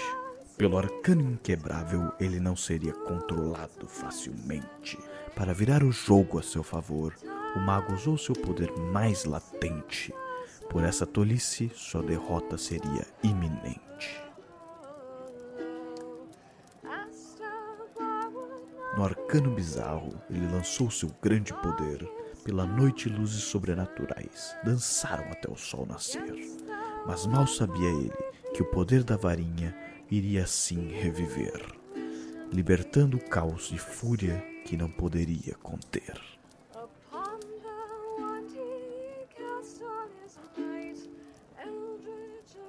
Sem meus poderes, tu reassumas minha mansão assim consumas. Por mágicas labaredas radiantes, defumas, fui engolido por brumas.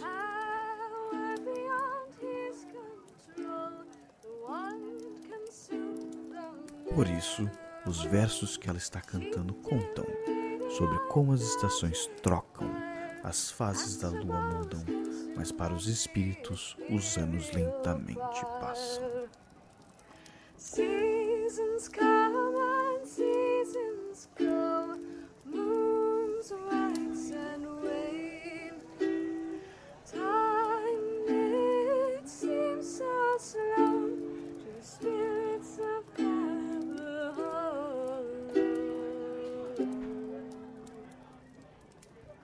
Vocês veem que ela termina de tocar o alaúde dela e ela fica quieta alguns segundos depois que ela toca a última nota.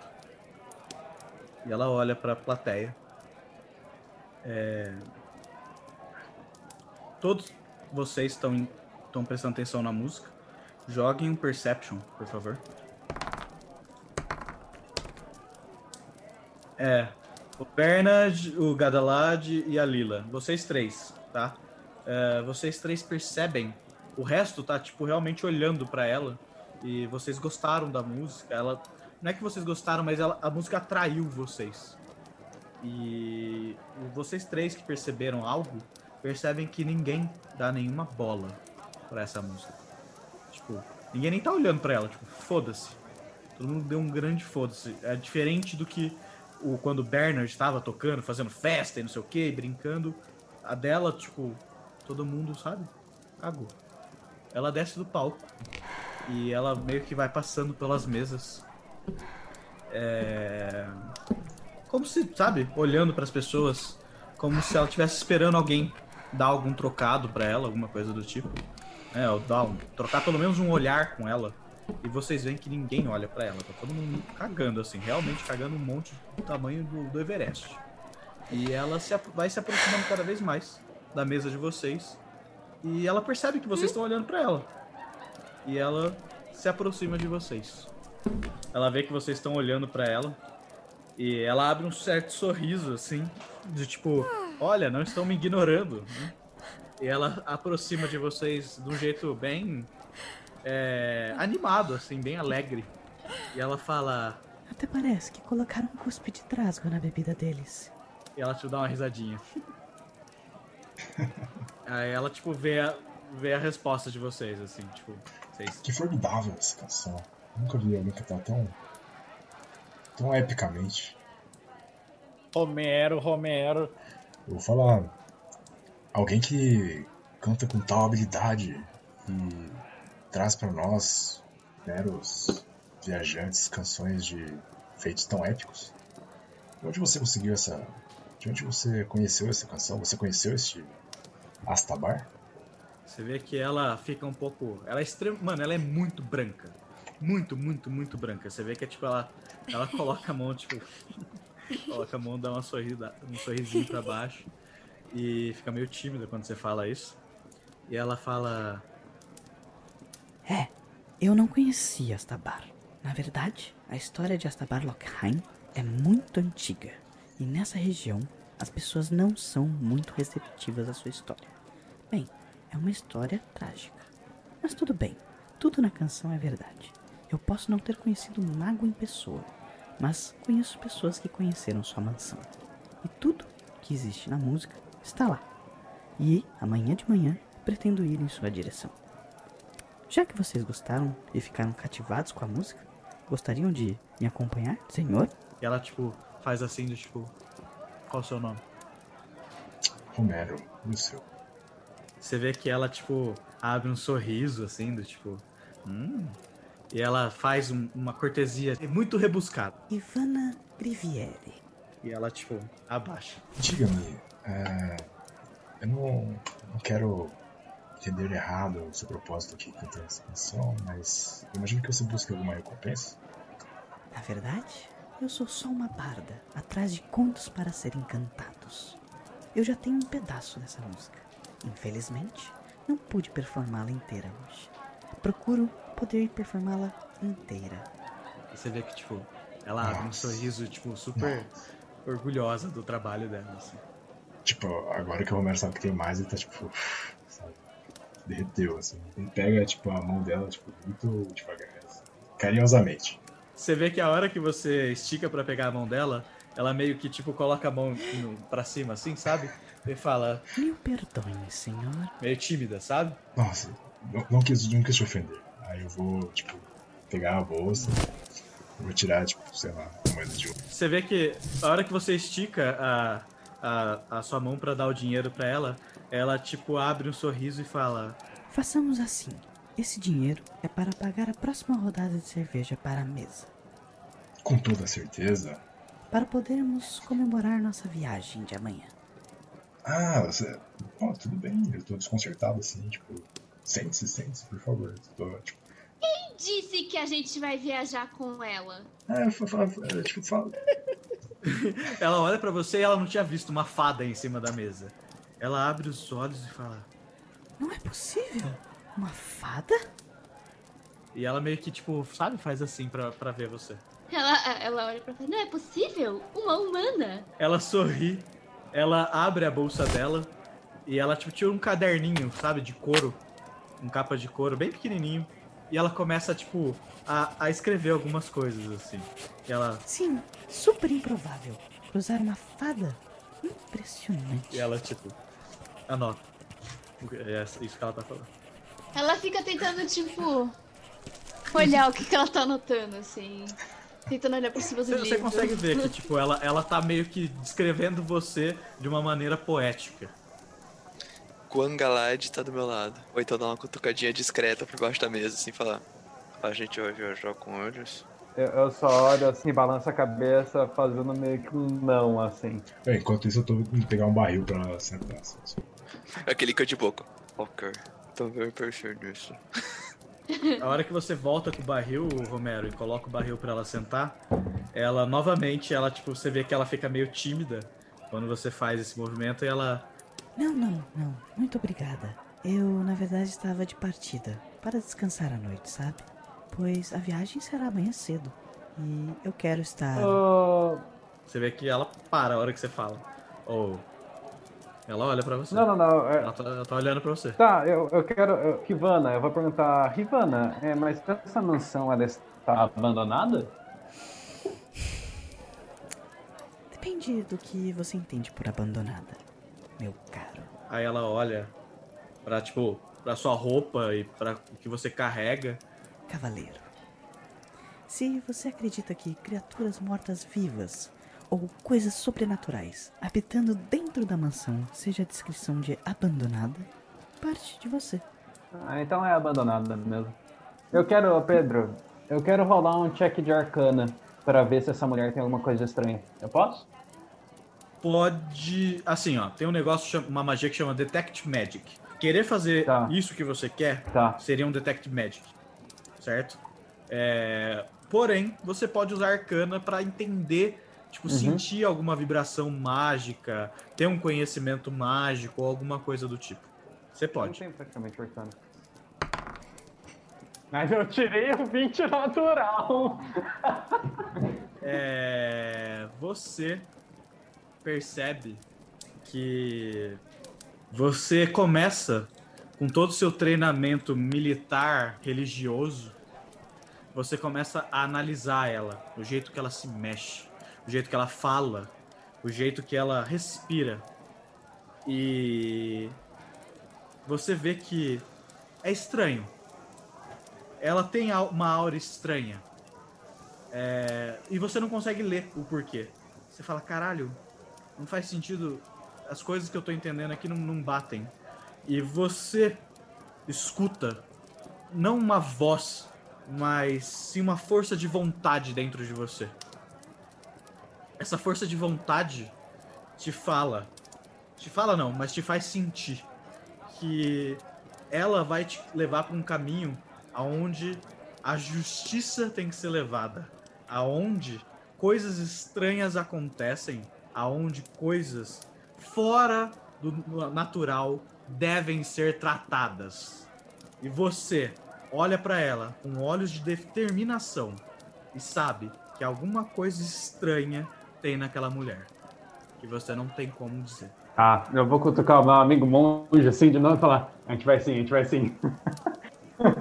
Só vou, só vou olhar assim. Ah!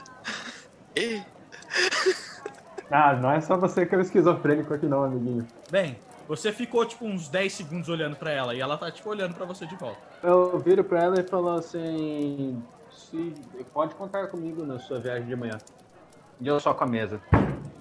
Eu, eu olho assim e falo, ué, mas. O que fez você mudar de ideia? O sombrio deve ser combatido. Mortos-vivos e o oculto não devem permanecer nesse mundo. Estou surpreso. Bato na mesa e vamos. Com certeza. eu vou de novo no cantinho da boca, assim. O que, que isso tem a ver com a nossa procura? A, a, a missão divina vem antes dos, das procuras pessoais. Fair enough. A Lila põe as mãos na cintura e ela sai andando em direção ao bebê. E ela olha pra ele e fala: Meu companheiro de viagem, você vai? Eu acho que sim. Ela é um bardo, parecido comigo, gosta de entreter as pessoas. E eu não tenho pra onde ir. Então acho que eu vou. Eu acho que você até poderia. Eu acho que você poderia até ensinar umas músicas mais animadinhas pra ela, talvez. É, isso depende muito da escola, do aprendizado dela. Eu respeito isso. A Lila cruza os braços, ela anda assim, quase marchando em direção ao Romero. Olha pra ele assim de braço cruzado e fala: E você disse que ia me ajudar a achar minha casa? E já aceitou outra outra aventura? É, esse, esse é meu defeito. Confiável, não é Fada, esse mesmo? meu defeito. Isso não quer dizer que minha promessa pra você foi quebrada. Ela é válida pra sempre. Só quer dizer que é mais tarde. Eu sou. Eu... Ela olha pra você, ela fala: Pra mais tarde? Não. Talvez isso faça parte da nossa jornada pra encontrar a sua casa. Afinal, a gente não tem nenhuma pista da sua casa. Pelo menos Veja eu não bem. tenho. Veja bem, eu sou imortal, eu espero. Você morre. Mais um motivo pra você levar a sério, metal. Um juramento de um, de um paladino da Ordem da Esmeralda pra uma fada não é qualquer coisa. Não ligo pra essa ordem nem que você é paladino. Tá entendendo? Eu, eu, eu, eu chacoalho a cabeça positivamente, do tipo, ninguém se importa com essa ordem. Ela cruza os braços e fala: Tá, eu vou, mas só porque eu tô seguindo meu amigo bebê. Se isso faz sentido pra você, tudo bem. Você vê que a Rivana olha pra você, Lila, e ela abre um sorriso bem grande, assim, tipo, animada. Ela parecia meio tensa a hora que ela se aproximou de vocês. E. Porque todo mundo meio que cagou pra ela e vocês foram os únicos que conversaram com ela, ofereceram dinheiro e, e, a- a- e acabaram aceitando a oferta dela. Ela abre, olha o sorriso, tipo, tá mais relaxada, vocês veem que ela tá solta, sabe? Olha pra vocês e fala: Muito obrigada, companheiros. Amanhã de manhã nos encontramos aqui, na frente da taverna. Tudo bem? Tudo bem, que horas? Ela disse de manhã, seu burro. Às 8 horas da manhã.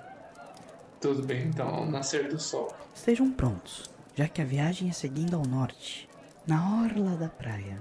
E são 10 horas de viagem. Tudo bem. Estaremos aqui. Vou me recolher. Espero vocês aqui, amanhã de manhã. E você vê que, tipo, ela abre um super sorriso, sabe? E ela se afasta de vocês. Até amanhã, querida. Eu pergunto pros meus colegas, todos temos cavalos? Eu tenho. Exceto o bode, que já é um cavalo. É, não gostei dessa piada. Mas se ela não tem cavalo, a gente vai usar cavalo, gente vai deixar ela pra trás, é isso? Não, eu só vou andando do lado enquanto vocês se cansam, eu vou em cima do cavalo. Ah, ela pode dividir o cavalo. Então tá bom. Era o que eu esperava de você, senhor. Eu posso carregar a fadinha. Eu cavalgo qualquer um de vocês. Nossa, caralho. Oh, darling. Ainda bem que eu, ainda bem que eu renunciei isso faz tempo. Bem, vocês eventualmente ficam conversando aí. E vocês querem fazer mais alguma coisa? Porque, tipo, vocês veem que a galera começa a sair do salão, já é, tipo, meio tarde aí da noite. Vocês podem querer se recolher pros quartos de vocês. Eu tenho, eu tenho meu próprio quarto com minha própria cama? Você tem um quarto de duas pessoas, porque quando vocês chegaram na taverna, vocês negociaram com o sapo. Que tá lá na frente, que o Bernard ia tocar, e aí vocês fizeram um show e tudo mais, o show pagou a estadia de vocês. E a comida. Eu tenho uma cama inteira. Sim, você tem uma cama inteira. Eu olho pra eles e falo assim: Olha, eu ofereço minha cama pra quem não se importar de eu dormir no travesseiro.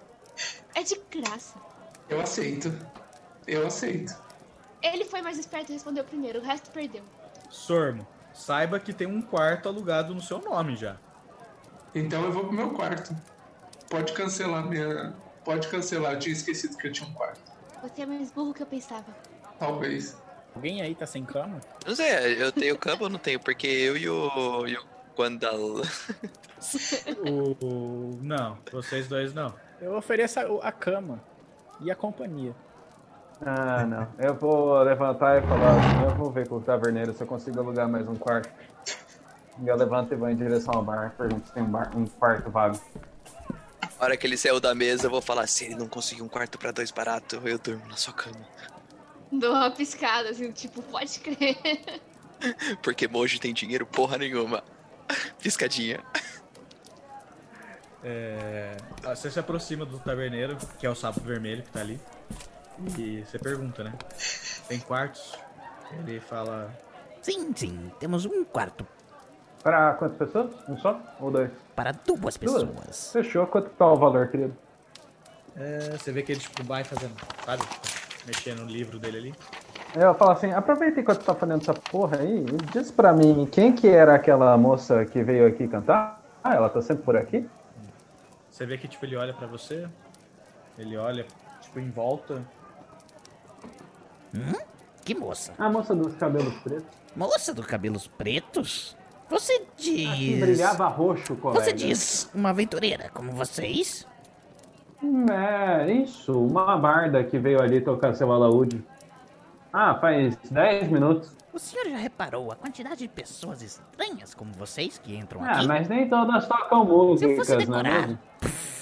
Não. Tem um amigo seu sentado na sua mesa que toca música. E ele não toca um instrumento. Ele toca cinco ao mesmo tempo. Se eu fosse decorar a cara de cada filha da puta que entra aqui dentro, ia ser meio difícil. Você vê que, tipo, O ele. dono, dono do bar tá se É, exaltando. então. Eu, eu só olho com desdém e, e eu, eu, eu, eu, eu quero olhar com cara Ele de mal fala- pra ele. 30 moedas de prata. 30 moedas de prata? Você tem um lugar no seu estábulo que eu possa dormir? Porque por 30 moedas de prata eu compro uma catedral. Ah, eu, eu quero. Quero levantar assim, tipo, meio que trazer o. Eu não sei o nome dele. Mas eu devo saber o nome dele, né? Porque eu já tô ali É Zolo. do sapo. Zolo. Zolo. Tá. Ô, Zolo, chega aqui, chega aqui. Você vê que, tipo, ele. Ele meio que sabe, tipo, ele tá meio sentido com, com, com o Badalade. Só, só vou comentar com a fada. Eu acho que eu vou ter que dormir no seu quarto. Um bode. Um bode. Por favor, promete que seu amigo vai tomar banho. Não tem problema, eu cheiro a lavanda e vou dormir no mesmo travesseiro que você. Já me ajuda bastante, obrigado. Perdoa meu, meu companheiro, ele não é daqui. E acho que ele. Os costumes são bem diferentes. A maioria deles não é daqui, na verdade. Acredito que nenhum deles é daqui. E. Então, eu Uhum, queria te uhum. propor para o que faltar de quartos. Você oferecer aquele quartinho dos fundos que eu sei que Hum. ninguém mora lá. A gente, a gente te ajuda aí no que precisar do restaurante. Uhum, uhum. Agora, já, já tá fechando Uhum. mesmo, então. Interessante. Joga um Persuasion aí. Ele vira e fala assim: É, então, não é um problema, né, Romero? Porque não é só você que conhece aquele quartinho. Hoje já estão usando aquela merda. O que eu posso fazer Ele dá uma olhada pra trás, assim, olhando pro, pro Guadalade. é dar uma barateada por você. Mas, por você sempre pagar as contas em dia, entendeu? Certo, chefe. Muito obrigado. Agradeço. São 20 moedas de prata. 20 moedas? Ah, tudo bem, tudo bem. Vou voltar lá pra mesa. Aí eu chego lá pro, pro Galad, ah, a gente já ajeitou as coisas. Vai sair 15 moedas de prata. Eu, eu dou um- uma respirada do tipo, nossa, os quartos no, na- na- no interior são tão caros. E aí eu já dou 15 moedas de prata pro meu, pro meu colega e falo assim, você acerta com ele? Eu? É? Pode deixar, pode eu, eu pego Sim. as moedas. Então tá. Enfim, eu vou lá pro Zolo, acerto e dou a diferença do meu bolso. Beleza, beleza. Vocês todos sobem pros seus quartos. É, deitam e dormem. Cada um dormiu na sua própria cama.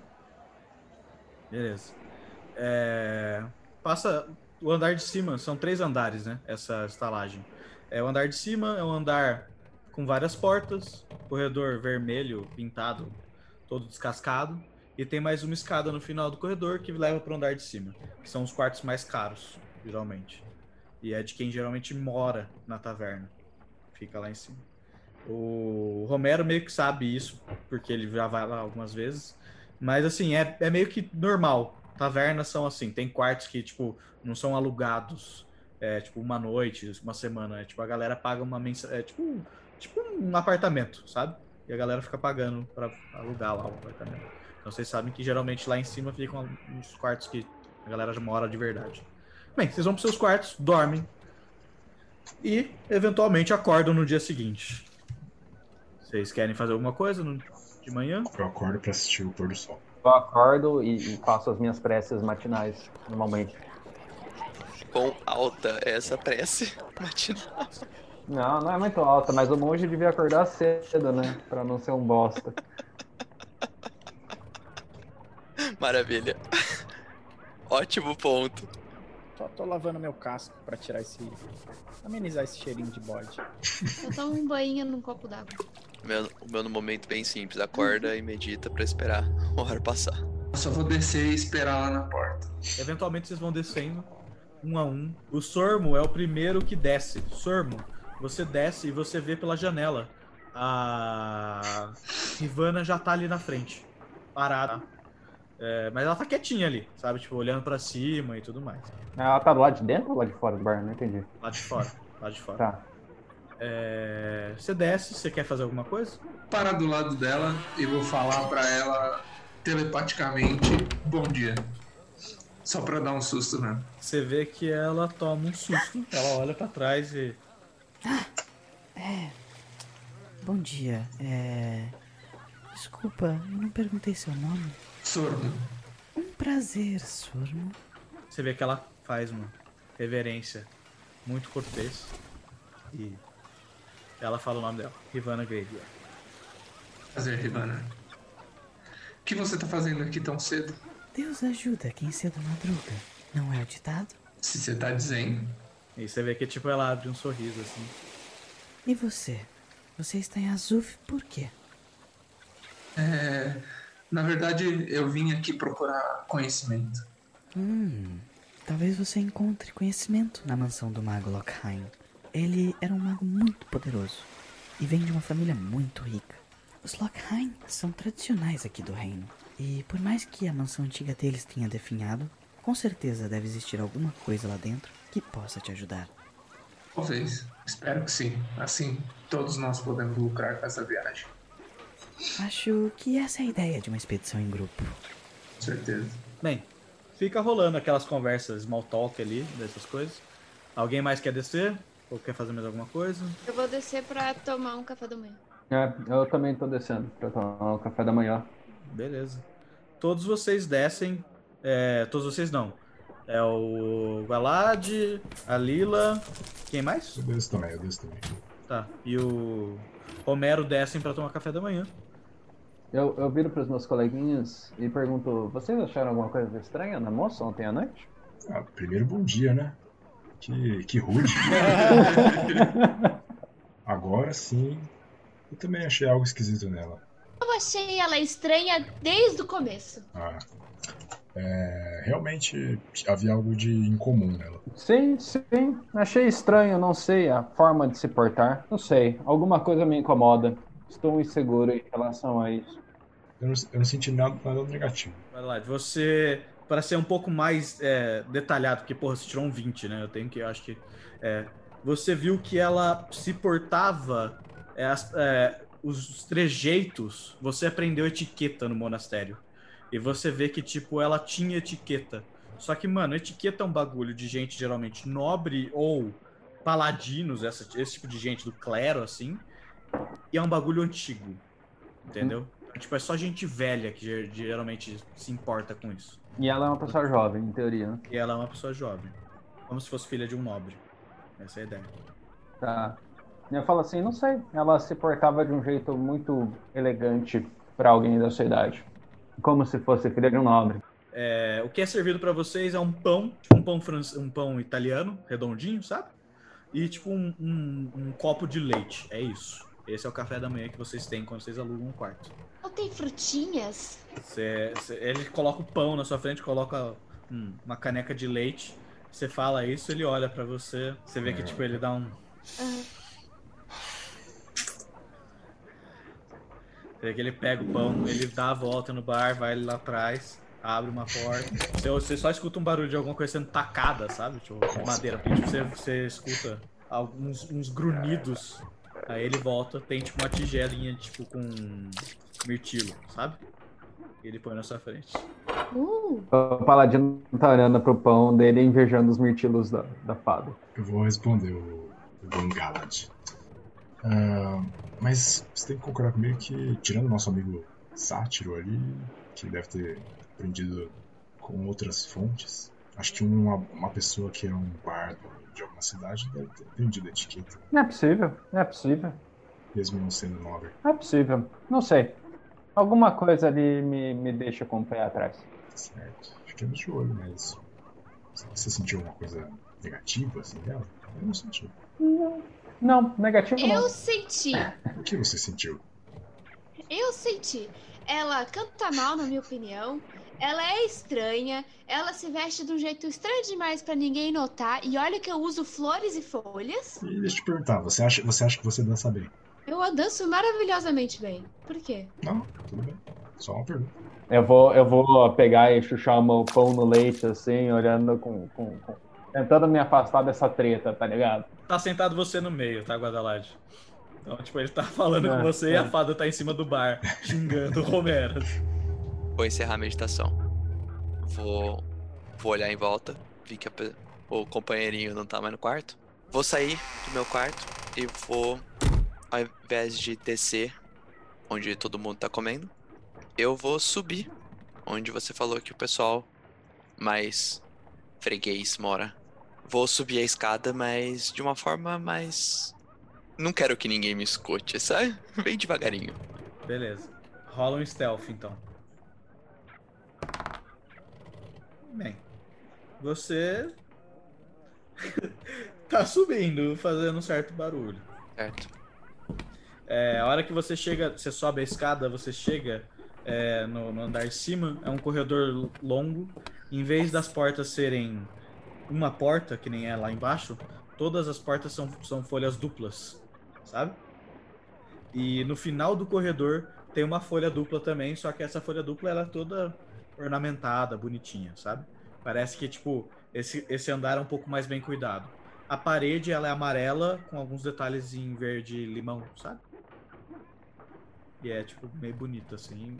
Meio acabada ainda, porque, mano, a de Convir é uma taverna velha e tem marola e a porra toda, mas parece que é mais bem cuidado do que os andares de baixo. Uhum.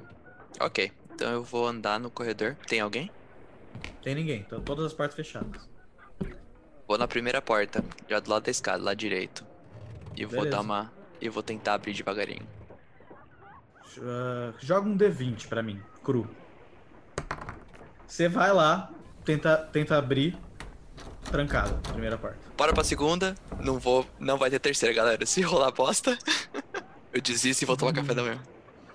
Beleza, você joga um D20 aí pra nós. Trancada a porta. Eu viro as costas e vou tomar café da manhã, vai tomar no cu. Não vou explorar. Bem, você desce a porta, você desce as escadas batendo o pé meio puto, porque você não conseguiu fazer o que você queria fazer. E quando você começa a descer as escadas, você escuta uma das portas lá em cima abrindo. É, Você escuta ela abrir e fechar. Never mind, continua andando. Longe de mim, se é monge bandido. Guadalade, Lila e Romero, vocês veem o Maia descendo as escadas meio pistola. Mas é meio normal, né? A cara dele já é de pistola. Resting pistola face. Eu vou terminar o meu pão, assim, e aí ele vai sentar do nosso lado. Sim, a hora que eu já vejo que tá tendo um barraco na mesa, eu já vou, já vou aproximar ali. Eu, eu- eu termino de comer o pão e, e falo assim, tá rolando uma treta aqui. Aí eu, eu levanto e vou lá pra fora pra ficar junto com o, o, o nosso amigo meio elfo e a Barda. Ótimo, adoro contemplar os dramas do ego. Bernard, você faz, tá fazendo o quê? Acabei de finalizar a lavagem dos meus cascos e cortei eh, meus cascos, né? Lixei, deixei bonitinho. E eu vou descer galopando as escadas, fazendo. Tocando a minha viola. Uma música bem calma, assim. E já feliz, assim, pra alegrar o dia. Isso aqui é, é- é a música que eu tô pensando que você tá tocando ou não? Não. Beleza. Porque tem, você sabe que Tá tem. bom, essa então, vai. Essa, então. Essa é pra alegrar o dia, porque eu sou, eu sou um bardo muito feliz.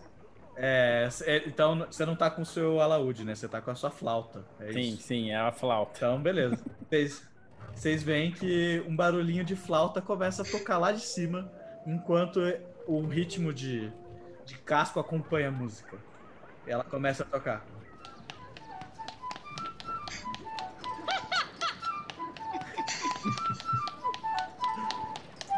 Vocês veem, vocês veem um sátiro descendo e dançando as escadas, tocando essa música.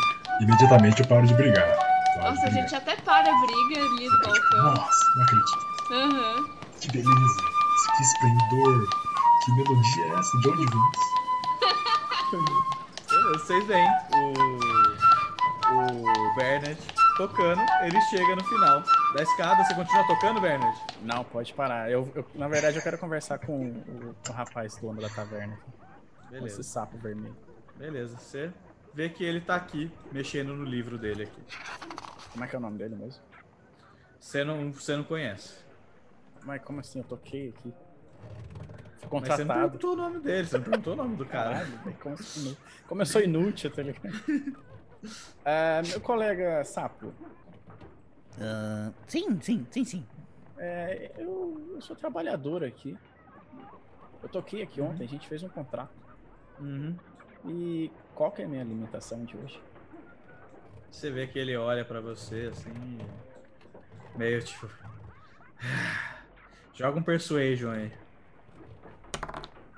Porra, boa. Você vê que ele tipo dá um, olha pra você, respira fundo, vai lá dentro, pega um bagulho, volta e tipo ele demora uns dois, três minutos. Ele volta com um pão. Esse pão tá cortado no meio e tem tipo um- umas fatias de queijo. Ele coloca na sua frente esse pão e coloca uma caneca de leite na sua frente. É de bom tamanho. Muito obrigado. É, Lila, você reconhece o pão. Ela olha pra esse pão.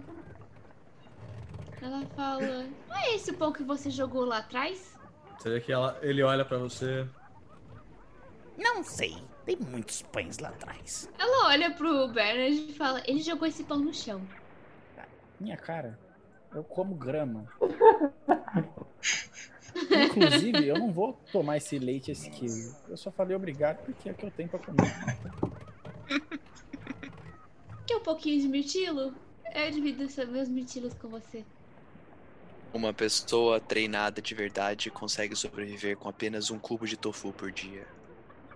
A Lila olha pra você e fala: O que é tofu? Comida de monastério é péssimo. O que que é monastério? Um monastério é um lugar onde as pessoas não cantam e não dançam. Acho que pra isso é isso que importa. Parece um lugar bem chato. Acredite. É por isso que você é triste. Você não come comida boa. Não posso discutir com isso. Ó, ela pega, voa até você e põe um mirtilozinho na sua mão. Faz bem pra alma. Só vou olhar assim, dar aquela girada no mirtilo. Cheirar. É um cheiro bom. E aí? É um cheiro bom. E coloco na boca. Obrigado. De nada. Diga, monge, você não sente prazer com a música, a dança? A, a música é apenas um sentido. É um sentido que distrai, que distrai o ego do seu verdadeiro ser. Assim como o paladar, a visão e o tato. Por mais, por mais prazerosa que seja, é apenas uma distração. Admiro seu, seu foco. Eu be be- bebo um golinho da minha água e fico quieto. assim. A Lila tá ouvindo isso com um mirtilo enorme na mão, assim, com as- até as bochechas cheias, assim, do suco do mirtilo.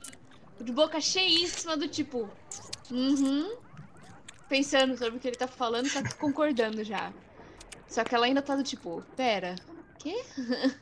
Mas não é o meu papel missionar vocês. Isso é apenas a minha opinião. Me desculpe se eu estraguei o humor da mesa. Bem, eventualmente vocês terminam então de tomar o café da manhã. Se juntam lá atrás.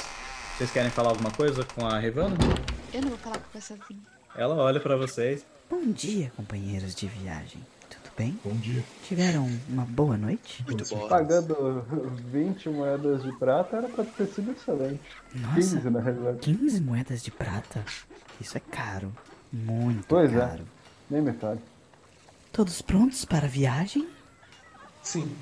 Sim? Ready. Eu quero fazer uma. Pedro, eu quero olhar de cima a baixo. Vamos. Você quer olhar o. Procurando por quais instrumentos ela tá carregando e como ela é também. Tá. Eu já falei como ela é, mas eu repito. É... Não, quero mais detalhes. Se é que você me entende. Ah, Ah, tá, safar. entendi. Beleza. Você vê que ela carrega um alaúde nas costas. É... Cara, ela tem um corpo. Não é malhado. Porque ela não, não tem um porte, tipo, um porte físico de alguém que é esportista e tal. Ela tem um, por, um porte físico, tipo, ela é magra. É, ela não tem muita bunda. Ela não tem muita coxa. É, ela tem os peitos, sei lá, médio. Eu não sei falar tamanho de peito, mas pro, pro porte físico dela, ela, você consegue ver que ela tem peitos. Ela tem mais ou menos 1,70m, 1,72m de altura. Você quer saber mais alguma coisa? Não, tá bom. Ela tá carregando alguma arma? Ela carrega uma adaga. Inclusive, que armas que eu vejo os meus colegas carregando? Falem aí, galera. O monge eu sei que não carrega nada. O paladino aqui, que ele tá carregando? Ah, espada e escudo. Espada e escudo. Tá. Eu não tenho nada. Eu tô com uma besta. Pariba não tem e uma arma. adaga. E a fada? Eu tenho um estilingue. Um estilingue. Puta que me pariu. Tá bom. Ô, ô Pedro, Eu. eu não sei, não sei que teste que eu poderia fazer pra isso, mas tipo assim, eu queria. Nesse momento o Romero pararia pra tentar lembrar se ele já viu a Rivana encostar em alguma coisa que não fosse tipo dela. Cara, faz um perception. Cara, você, você é, é um perception alto. Você vê que ela não encosta em nada de vocês. É, Mas você sente que todas as vezes que você tentou encostar nela, ela realmente, tipo, ela tirava a mão, porque ela não queria encostar em vocês. É, Joga um insight. Você é tocado por algo dentro de você. O insight geralmente é focado pra você ver mentiras e coisas do tipo. E você sente que, por mais que seja natural, muito natural, pra ela, ela tá escondendo coisas de vocês. E pra você, podia não ser óbvio, mas algo tocou dentro de você. Algo, ou alguém tocou dentro de você. Em vez você ter um insight, ela não encosta em nada. Isso é estranho. Me falaram que isso poderia ser etiqueta, que ela poderia ser nobre e talvez ter nojo das pessoas, mas isso não soa como ela. Você consegue ler ela. Você vê que ela tá escondendo algo. Cara, eu fiquei cabreiríssimo, assim. E eu quero tentar chegar perto da, da fada. Eu vou, tipo, tocar ela assim, tipo, bem de leve, bem de leve. Olha, não sei se você vai concordar- comigo, mas senti alguma coisa dela aqui agora. Muito estranha e. Não sei se você lembra também, ela nunca encostou em nada desde que a gente viu ela. Ninguém se lembra dela. Você é o ser, eu acho que mais mágico de nós aqui, que pode conhecer talvez o que seja ela, mas eu desconfio que ela não está aqui de fato. Ou talvez ela seja uma força que alguém está emanando para que a gente veja? É o que eu desconfio. Bom, Eu sei que, eu sei que é uma teoria bastante avançada, mas o que você acha? eu não gosto dela e acho ela estranha, então eu aprovo averiguar. Ela estrala os dedos e ela fala: Eu vou verificar. Por favor. Isso ela tá meio que andando com vocês na direção da praia, assim, do portão das praias, pra elas Tá. começar, tipo, a viagem de vocês com ela. Essa, essa cidade que a gente tava era grande? Como é que ela era? Cara, é uma cidade grande. É uma cidade. Não é a capital, porque Cromatéia Sim. você conhece, é gigantesca. É tipo três vezes maior que essa cidade, mas a cidade é grande. Bem grande. Tá, tá bom. É, enquanto a gente anda, dá pra eu ir fazendo um Detect Magic? Que du- Você tem Detect tem, Magic? porque dura 10 minutos. Tem, é magia ritualística que você tá fazendo. Né? Você tá- vai castar em ritual, pode fazer. E você, primeira coisa que você vê quando você tem Detect Magic é 30 feet de distância. Tá? Então tudo que é mágico em volta de 30 feet, você sente. Você vê uma de de magia de todos os seus companheiros. Escolas diferentes de magia. É muita informação. E você vê que tá vindo uma, uma aura de magia da Rivana. Você sente uma magia de transmutação com necromancia. A gente tá puxando os nossos cavalos juntos, né? É, vocês não têm cavalos, o único que tem cavalo é o, é o Sorm. Como não? A gente conseguiu cavalos na nossa aventura pré. Ah, é verdade. Você e o. Eu e o Esquilo temos cavalo. Vocês têm- é, vocês têm. Vocês têm cavalo. Vocês têm cavalo. Então vocês três, três têm cavalos. O resto não tem. É, Bem, vocês estão, sei lá, puxando aí em cima do cavalo, não sei. E começam a andar. Vocês estão chegando nos portões da cidade pra sair dela. E, tipo, caminhar pela praia. Quando ela repara, ela acho que ela tava tipo indo, tipo, sentadinha, tipo, na cabeça de um cavalo que alguém tem aí. Quando ela percebe isso, ela ela fica tensa assim. Ela levanta, ela vai até o, o ombro do Romero, senta, chega na orelha dele e fala: Eu descobri algo. O que, o que foi? Eu senti um. Eu senti magia de transmutação e. necromancia. Então, Eu acho que ela é uma morta andando fingindo que é meu gente. Deus, isso é seríssimo. Eu, eu vou avisar os outros. Calma, avise, avise o paladino. A gente não sabe qual vai ser a reação. Mas eu não gosto dele. Eu sei, mas a gente não sabe qual vai ser a reação de todo mundo. A gente precisa de um tempo a mais com ela pra gente saber o que tá acontecendo. Ela é uma morta andando e você quer mais tempo com ela. Sim, porque a gente não sabe quem tá controlando ela. O morto não sai andando do nada. Eu vou falar. Eu vou falar com o paladino que nem você quer, mas eu acho que você é louco. Ela sai. Ela sai. Ela entra dentro do capuz do. do. Eu, eu fico tipo, what? What? What? E bate assim, Ela puxa o cabelo dele e fala: Para! Aí eu, eu dou uma travadinha assim, falo, que isso? Você- Você não sabe agir normalmente? Não com alguém dentro do meu capuz. Eu fico pianinho, fico pianinho, finjo, finjo desentendimento. Eu te descobri algo sobre a moça estranha. O quê? Eu, eu falei assim, ah, eu sabia. Eu descobri que ela tem dia de necromancia e transmutação. Eu acho. Quando ela falou necromancia, eu instantaneamente bati o pé no chão e soltei Divine Sense. Puta que pariu. Não.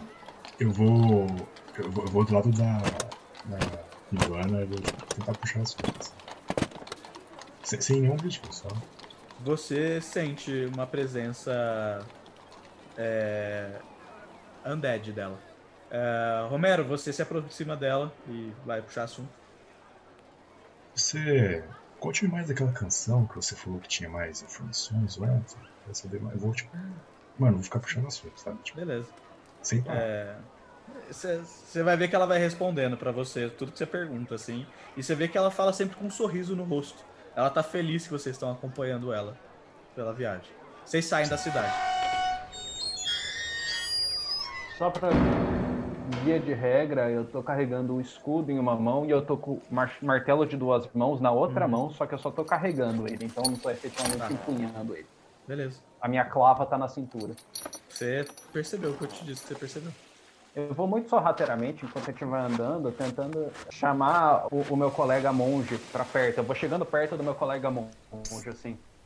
A hora que você cola, a hora que você cola no, no colega monge, ela olha pra você e fala. Bom dia, Glag. A gente ainda não se conversou hoje. E ela abre um sorriso. Dormiu bem? Eu falo, não mesmo, e aí eu encosto nela.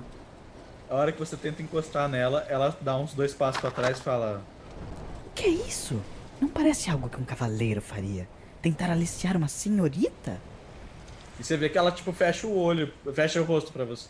Eu, eu, eu, eu, eu ponho a mão no, ponho a mão no peito do Paladino. Não, perdão, acho que ele não acordou ainda. Ele tá meio tonto aqui, não sei o que foi. Deve ser pão estragado da, daquela taverna horrível. Aí eu, puxo, eu vou puxando, eu vou puxando ele pra trás. Eu fico assim, Esperava mais de um cavaleiro da igreja. Eu tô olhando com cara de puto pro meu colega paladino. Eu tô olhando com cara de puto assim pra Eu- ele. Nossa, eu falo, calma, calma, calma. Vamos conversar antes de qualquer coisa. Beleza. Ela fica olhando pra vocês por um tempo ali, meio esperta, mas eventualmente ela vai indo mais pra frente, onde tá o Bernard. E eu falo assim, eu falo assim pro meu colega, "Ah, ah, você sentiu a mesma coisa que eu? Por que, que a gente tá indo pra uma emboscada agora? O que acontece, Guangalad, eu não sei o que você sentiu exatamente, mas Eu senti uma presença de morto-vivo aqui agora. foi o que eu ia. Foi, foi o que eu e a Lila chegamos à conclusão também. Eu sei que ela está escondendo uma coisa, que ela emana ener- energia e que essa forma dela não é natural. Então, mas o que eu também acho é que nós temos que descobrir quem está controlando ela, porque afinal, foi o que eu disse pra Lila, um morto-vivo não anda sozinho.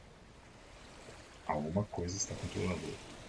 Ou ela, ela. Por mim, a gente mata ela aqui e agora e vai sozinhos até a mansão e descobre o que tá acontecendo lá. E você sabe onde fica essa mansão? Não sei, ela falou 10 km a norte, 10 horas a norte pela praia. 10 km ao norte pode ser muita coisa, cara. Eu acho que a gente não tem muito tempo a perder. Eu puxo a... Eu puxo a orelha Ela é pontuda. do. do bochecha. Eu, pu- Ah. eu puxo pelo lóbulo mesmo. Eu puxo sua orelha e falo: Escuta aqui, Gaga. Primeiramente, ela, ela já tá morta. Segundo, eu não sei o que, que ela faz, mas ela conseguiu persuadir todos vocês idiotas. Algo de bom ela sabe fazer. Pela primeira vez, pela primeira vez desde que eu te conheci, seja esperto.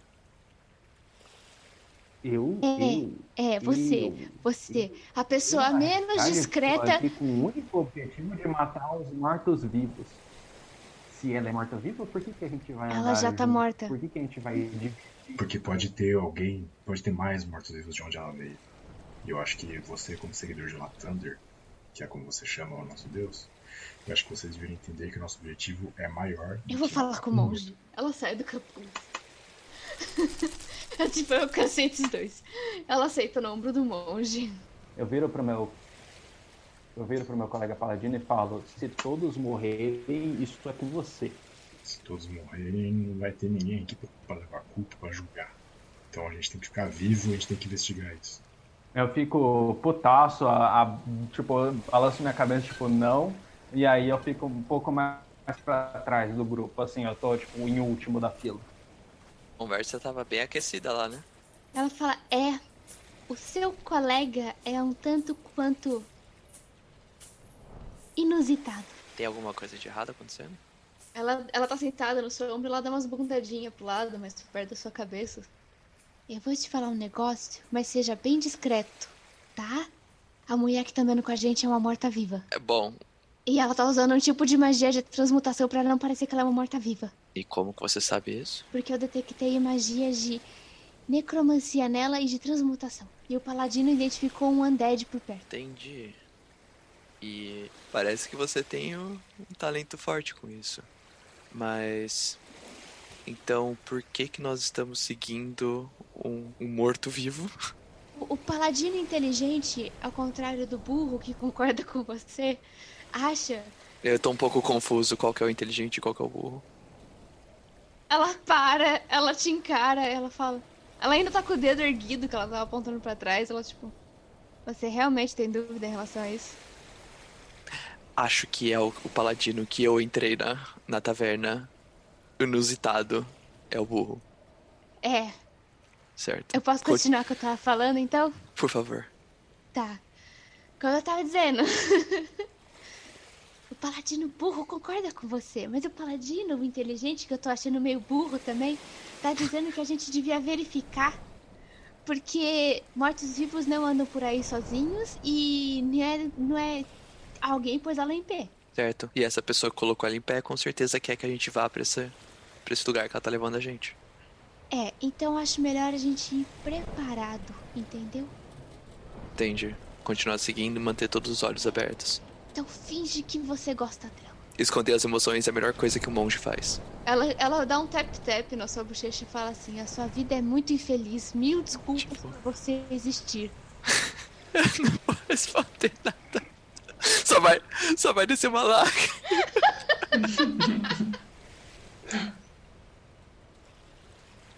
Sormo, você tá vendo que tipo a fada fica voando de cabeça em cabeça. Porque você tá lá no fundo e o o Gaga, o Gaga começou a ficar mais pra trás, junto puxando puxando o cavalo dele. É, e você vê que lá na frente a a Rivana, ela começa a conversar com o Bernard.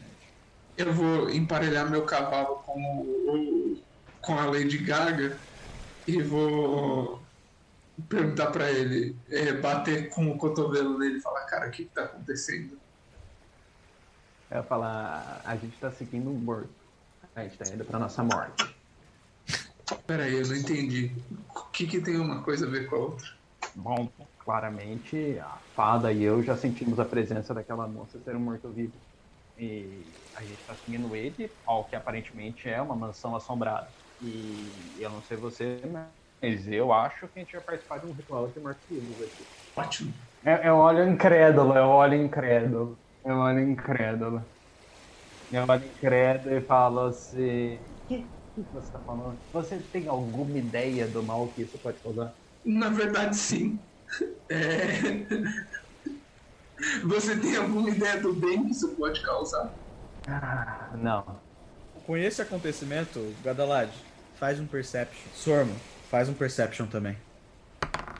Vocês, com essa conversa de vocês, vocês dois têm uma memória muito interessante. Ah, ambos lembram de acontecimentos traumáticos do passado. Cada um de um lado. Um do lado das tri- tribos do norte, outro do lado da, do exército do rei. Ambos conseguem entender o que um tá querendo dizer. Vocês entendem quem, é- quem é você e quem é cada um entre vocês. O que cada um de vocês representa para um todo. E vocês sentem uma vontade de ficar quieto durante pelo menos dois ou três segundos com essa informação na cabeça. Bernard, você. É, Bernard, você é, pro, é começa a ver a Rivana vindo na sua, na sua direção e ela começa a conversar com você, fazer small talk. Conversar, ela aproxima perguntando: Quais as músicas que esses instrumentos fazem? Pergunta interessante. Ia te fazer a mesma pergunta. Eu tenho muita perícia com flautas, com instrumentos de corda e um pouquinho de percussão. E você? O que você aprendeu na escola de, de bardo? De, de onde você é, inclusive? Você vê que ela ela abre um sorriso porque hoje o dia tá sendo meio estranho pra ela, tipo, as pessoas estão sendo mínimas com ela e quando fa- fazem algo, talvez tentam fazer algo que ela não gosta. E você foi o primeiro a perguntar sobre essas coisas pra ela, não só sobre a mansão assombrada, os tesouros que ela pode ter e tal. E ela abre o sorriso e responde. Na verdade, sobre o passado, hum, Você vê que ela fica um tempo pensando. eu gosto que ele fique lá, onde ele pertence, ao passado. Mas, o que eu aprendi foi na estrada. E o que eu aprendi foi isso. E você vê que ela puxa o alaúde dela e começa a tocar. Tipo, vários arpejos maravilhosos, assim. Ela toca, tipo, muito. E ela fala, ela fala pra você. Você me daria a honra de me acompanhar? Com certeza. Adoro um dueto. Não tenho tanta oportunidade. assim. Vocês veem eles dois ali na frente fazendo um dueto de instrumentos. E a cena que a gente tá tendo agora é um dueto de instrumentos super harmônico e alegre lá na frente. Atrás disso tem o paladino Romero olhando aquela situação, preocupado e pensativo. Atrás de- dele tem o Maia e a Lila conspirando sobre a situação que está acontecendo e preocupados. E atrás de vocês tem dois, talvez, companheiros de uma situação não muito boa para ninguém, olhando um para o outro e pensando: o que eu vim fazer aqui?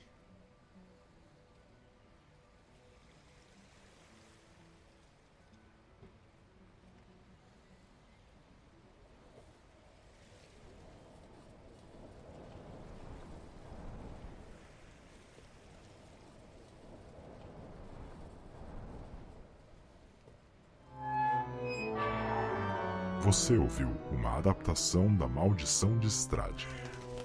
Um oferecimento Caravana do Absurdo.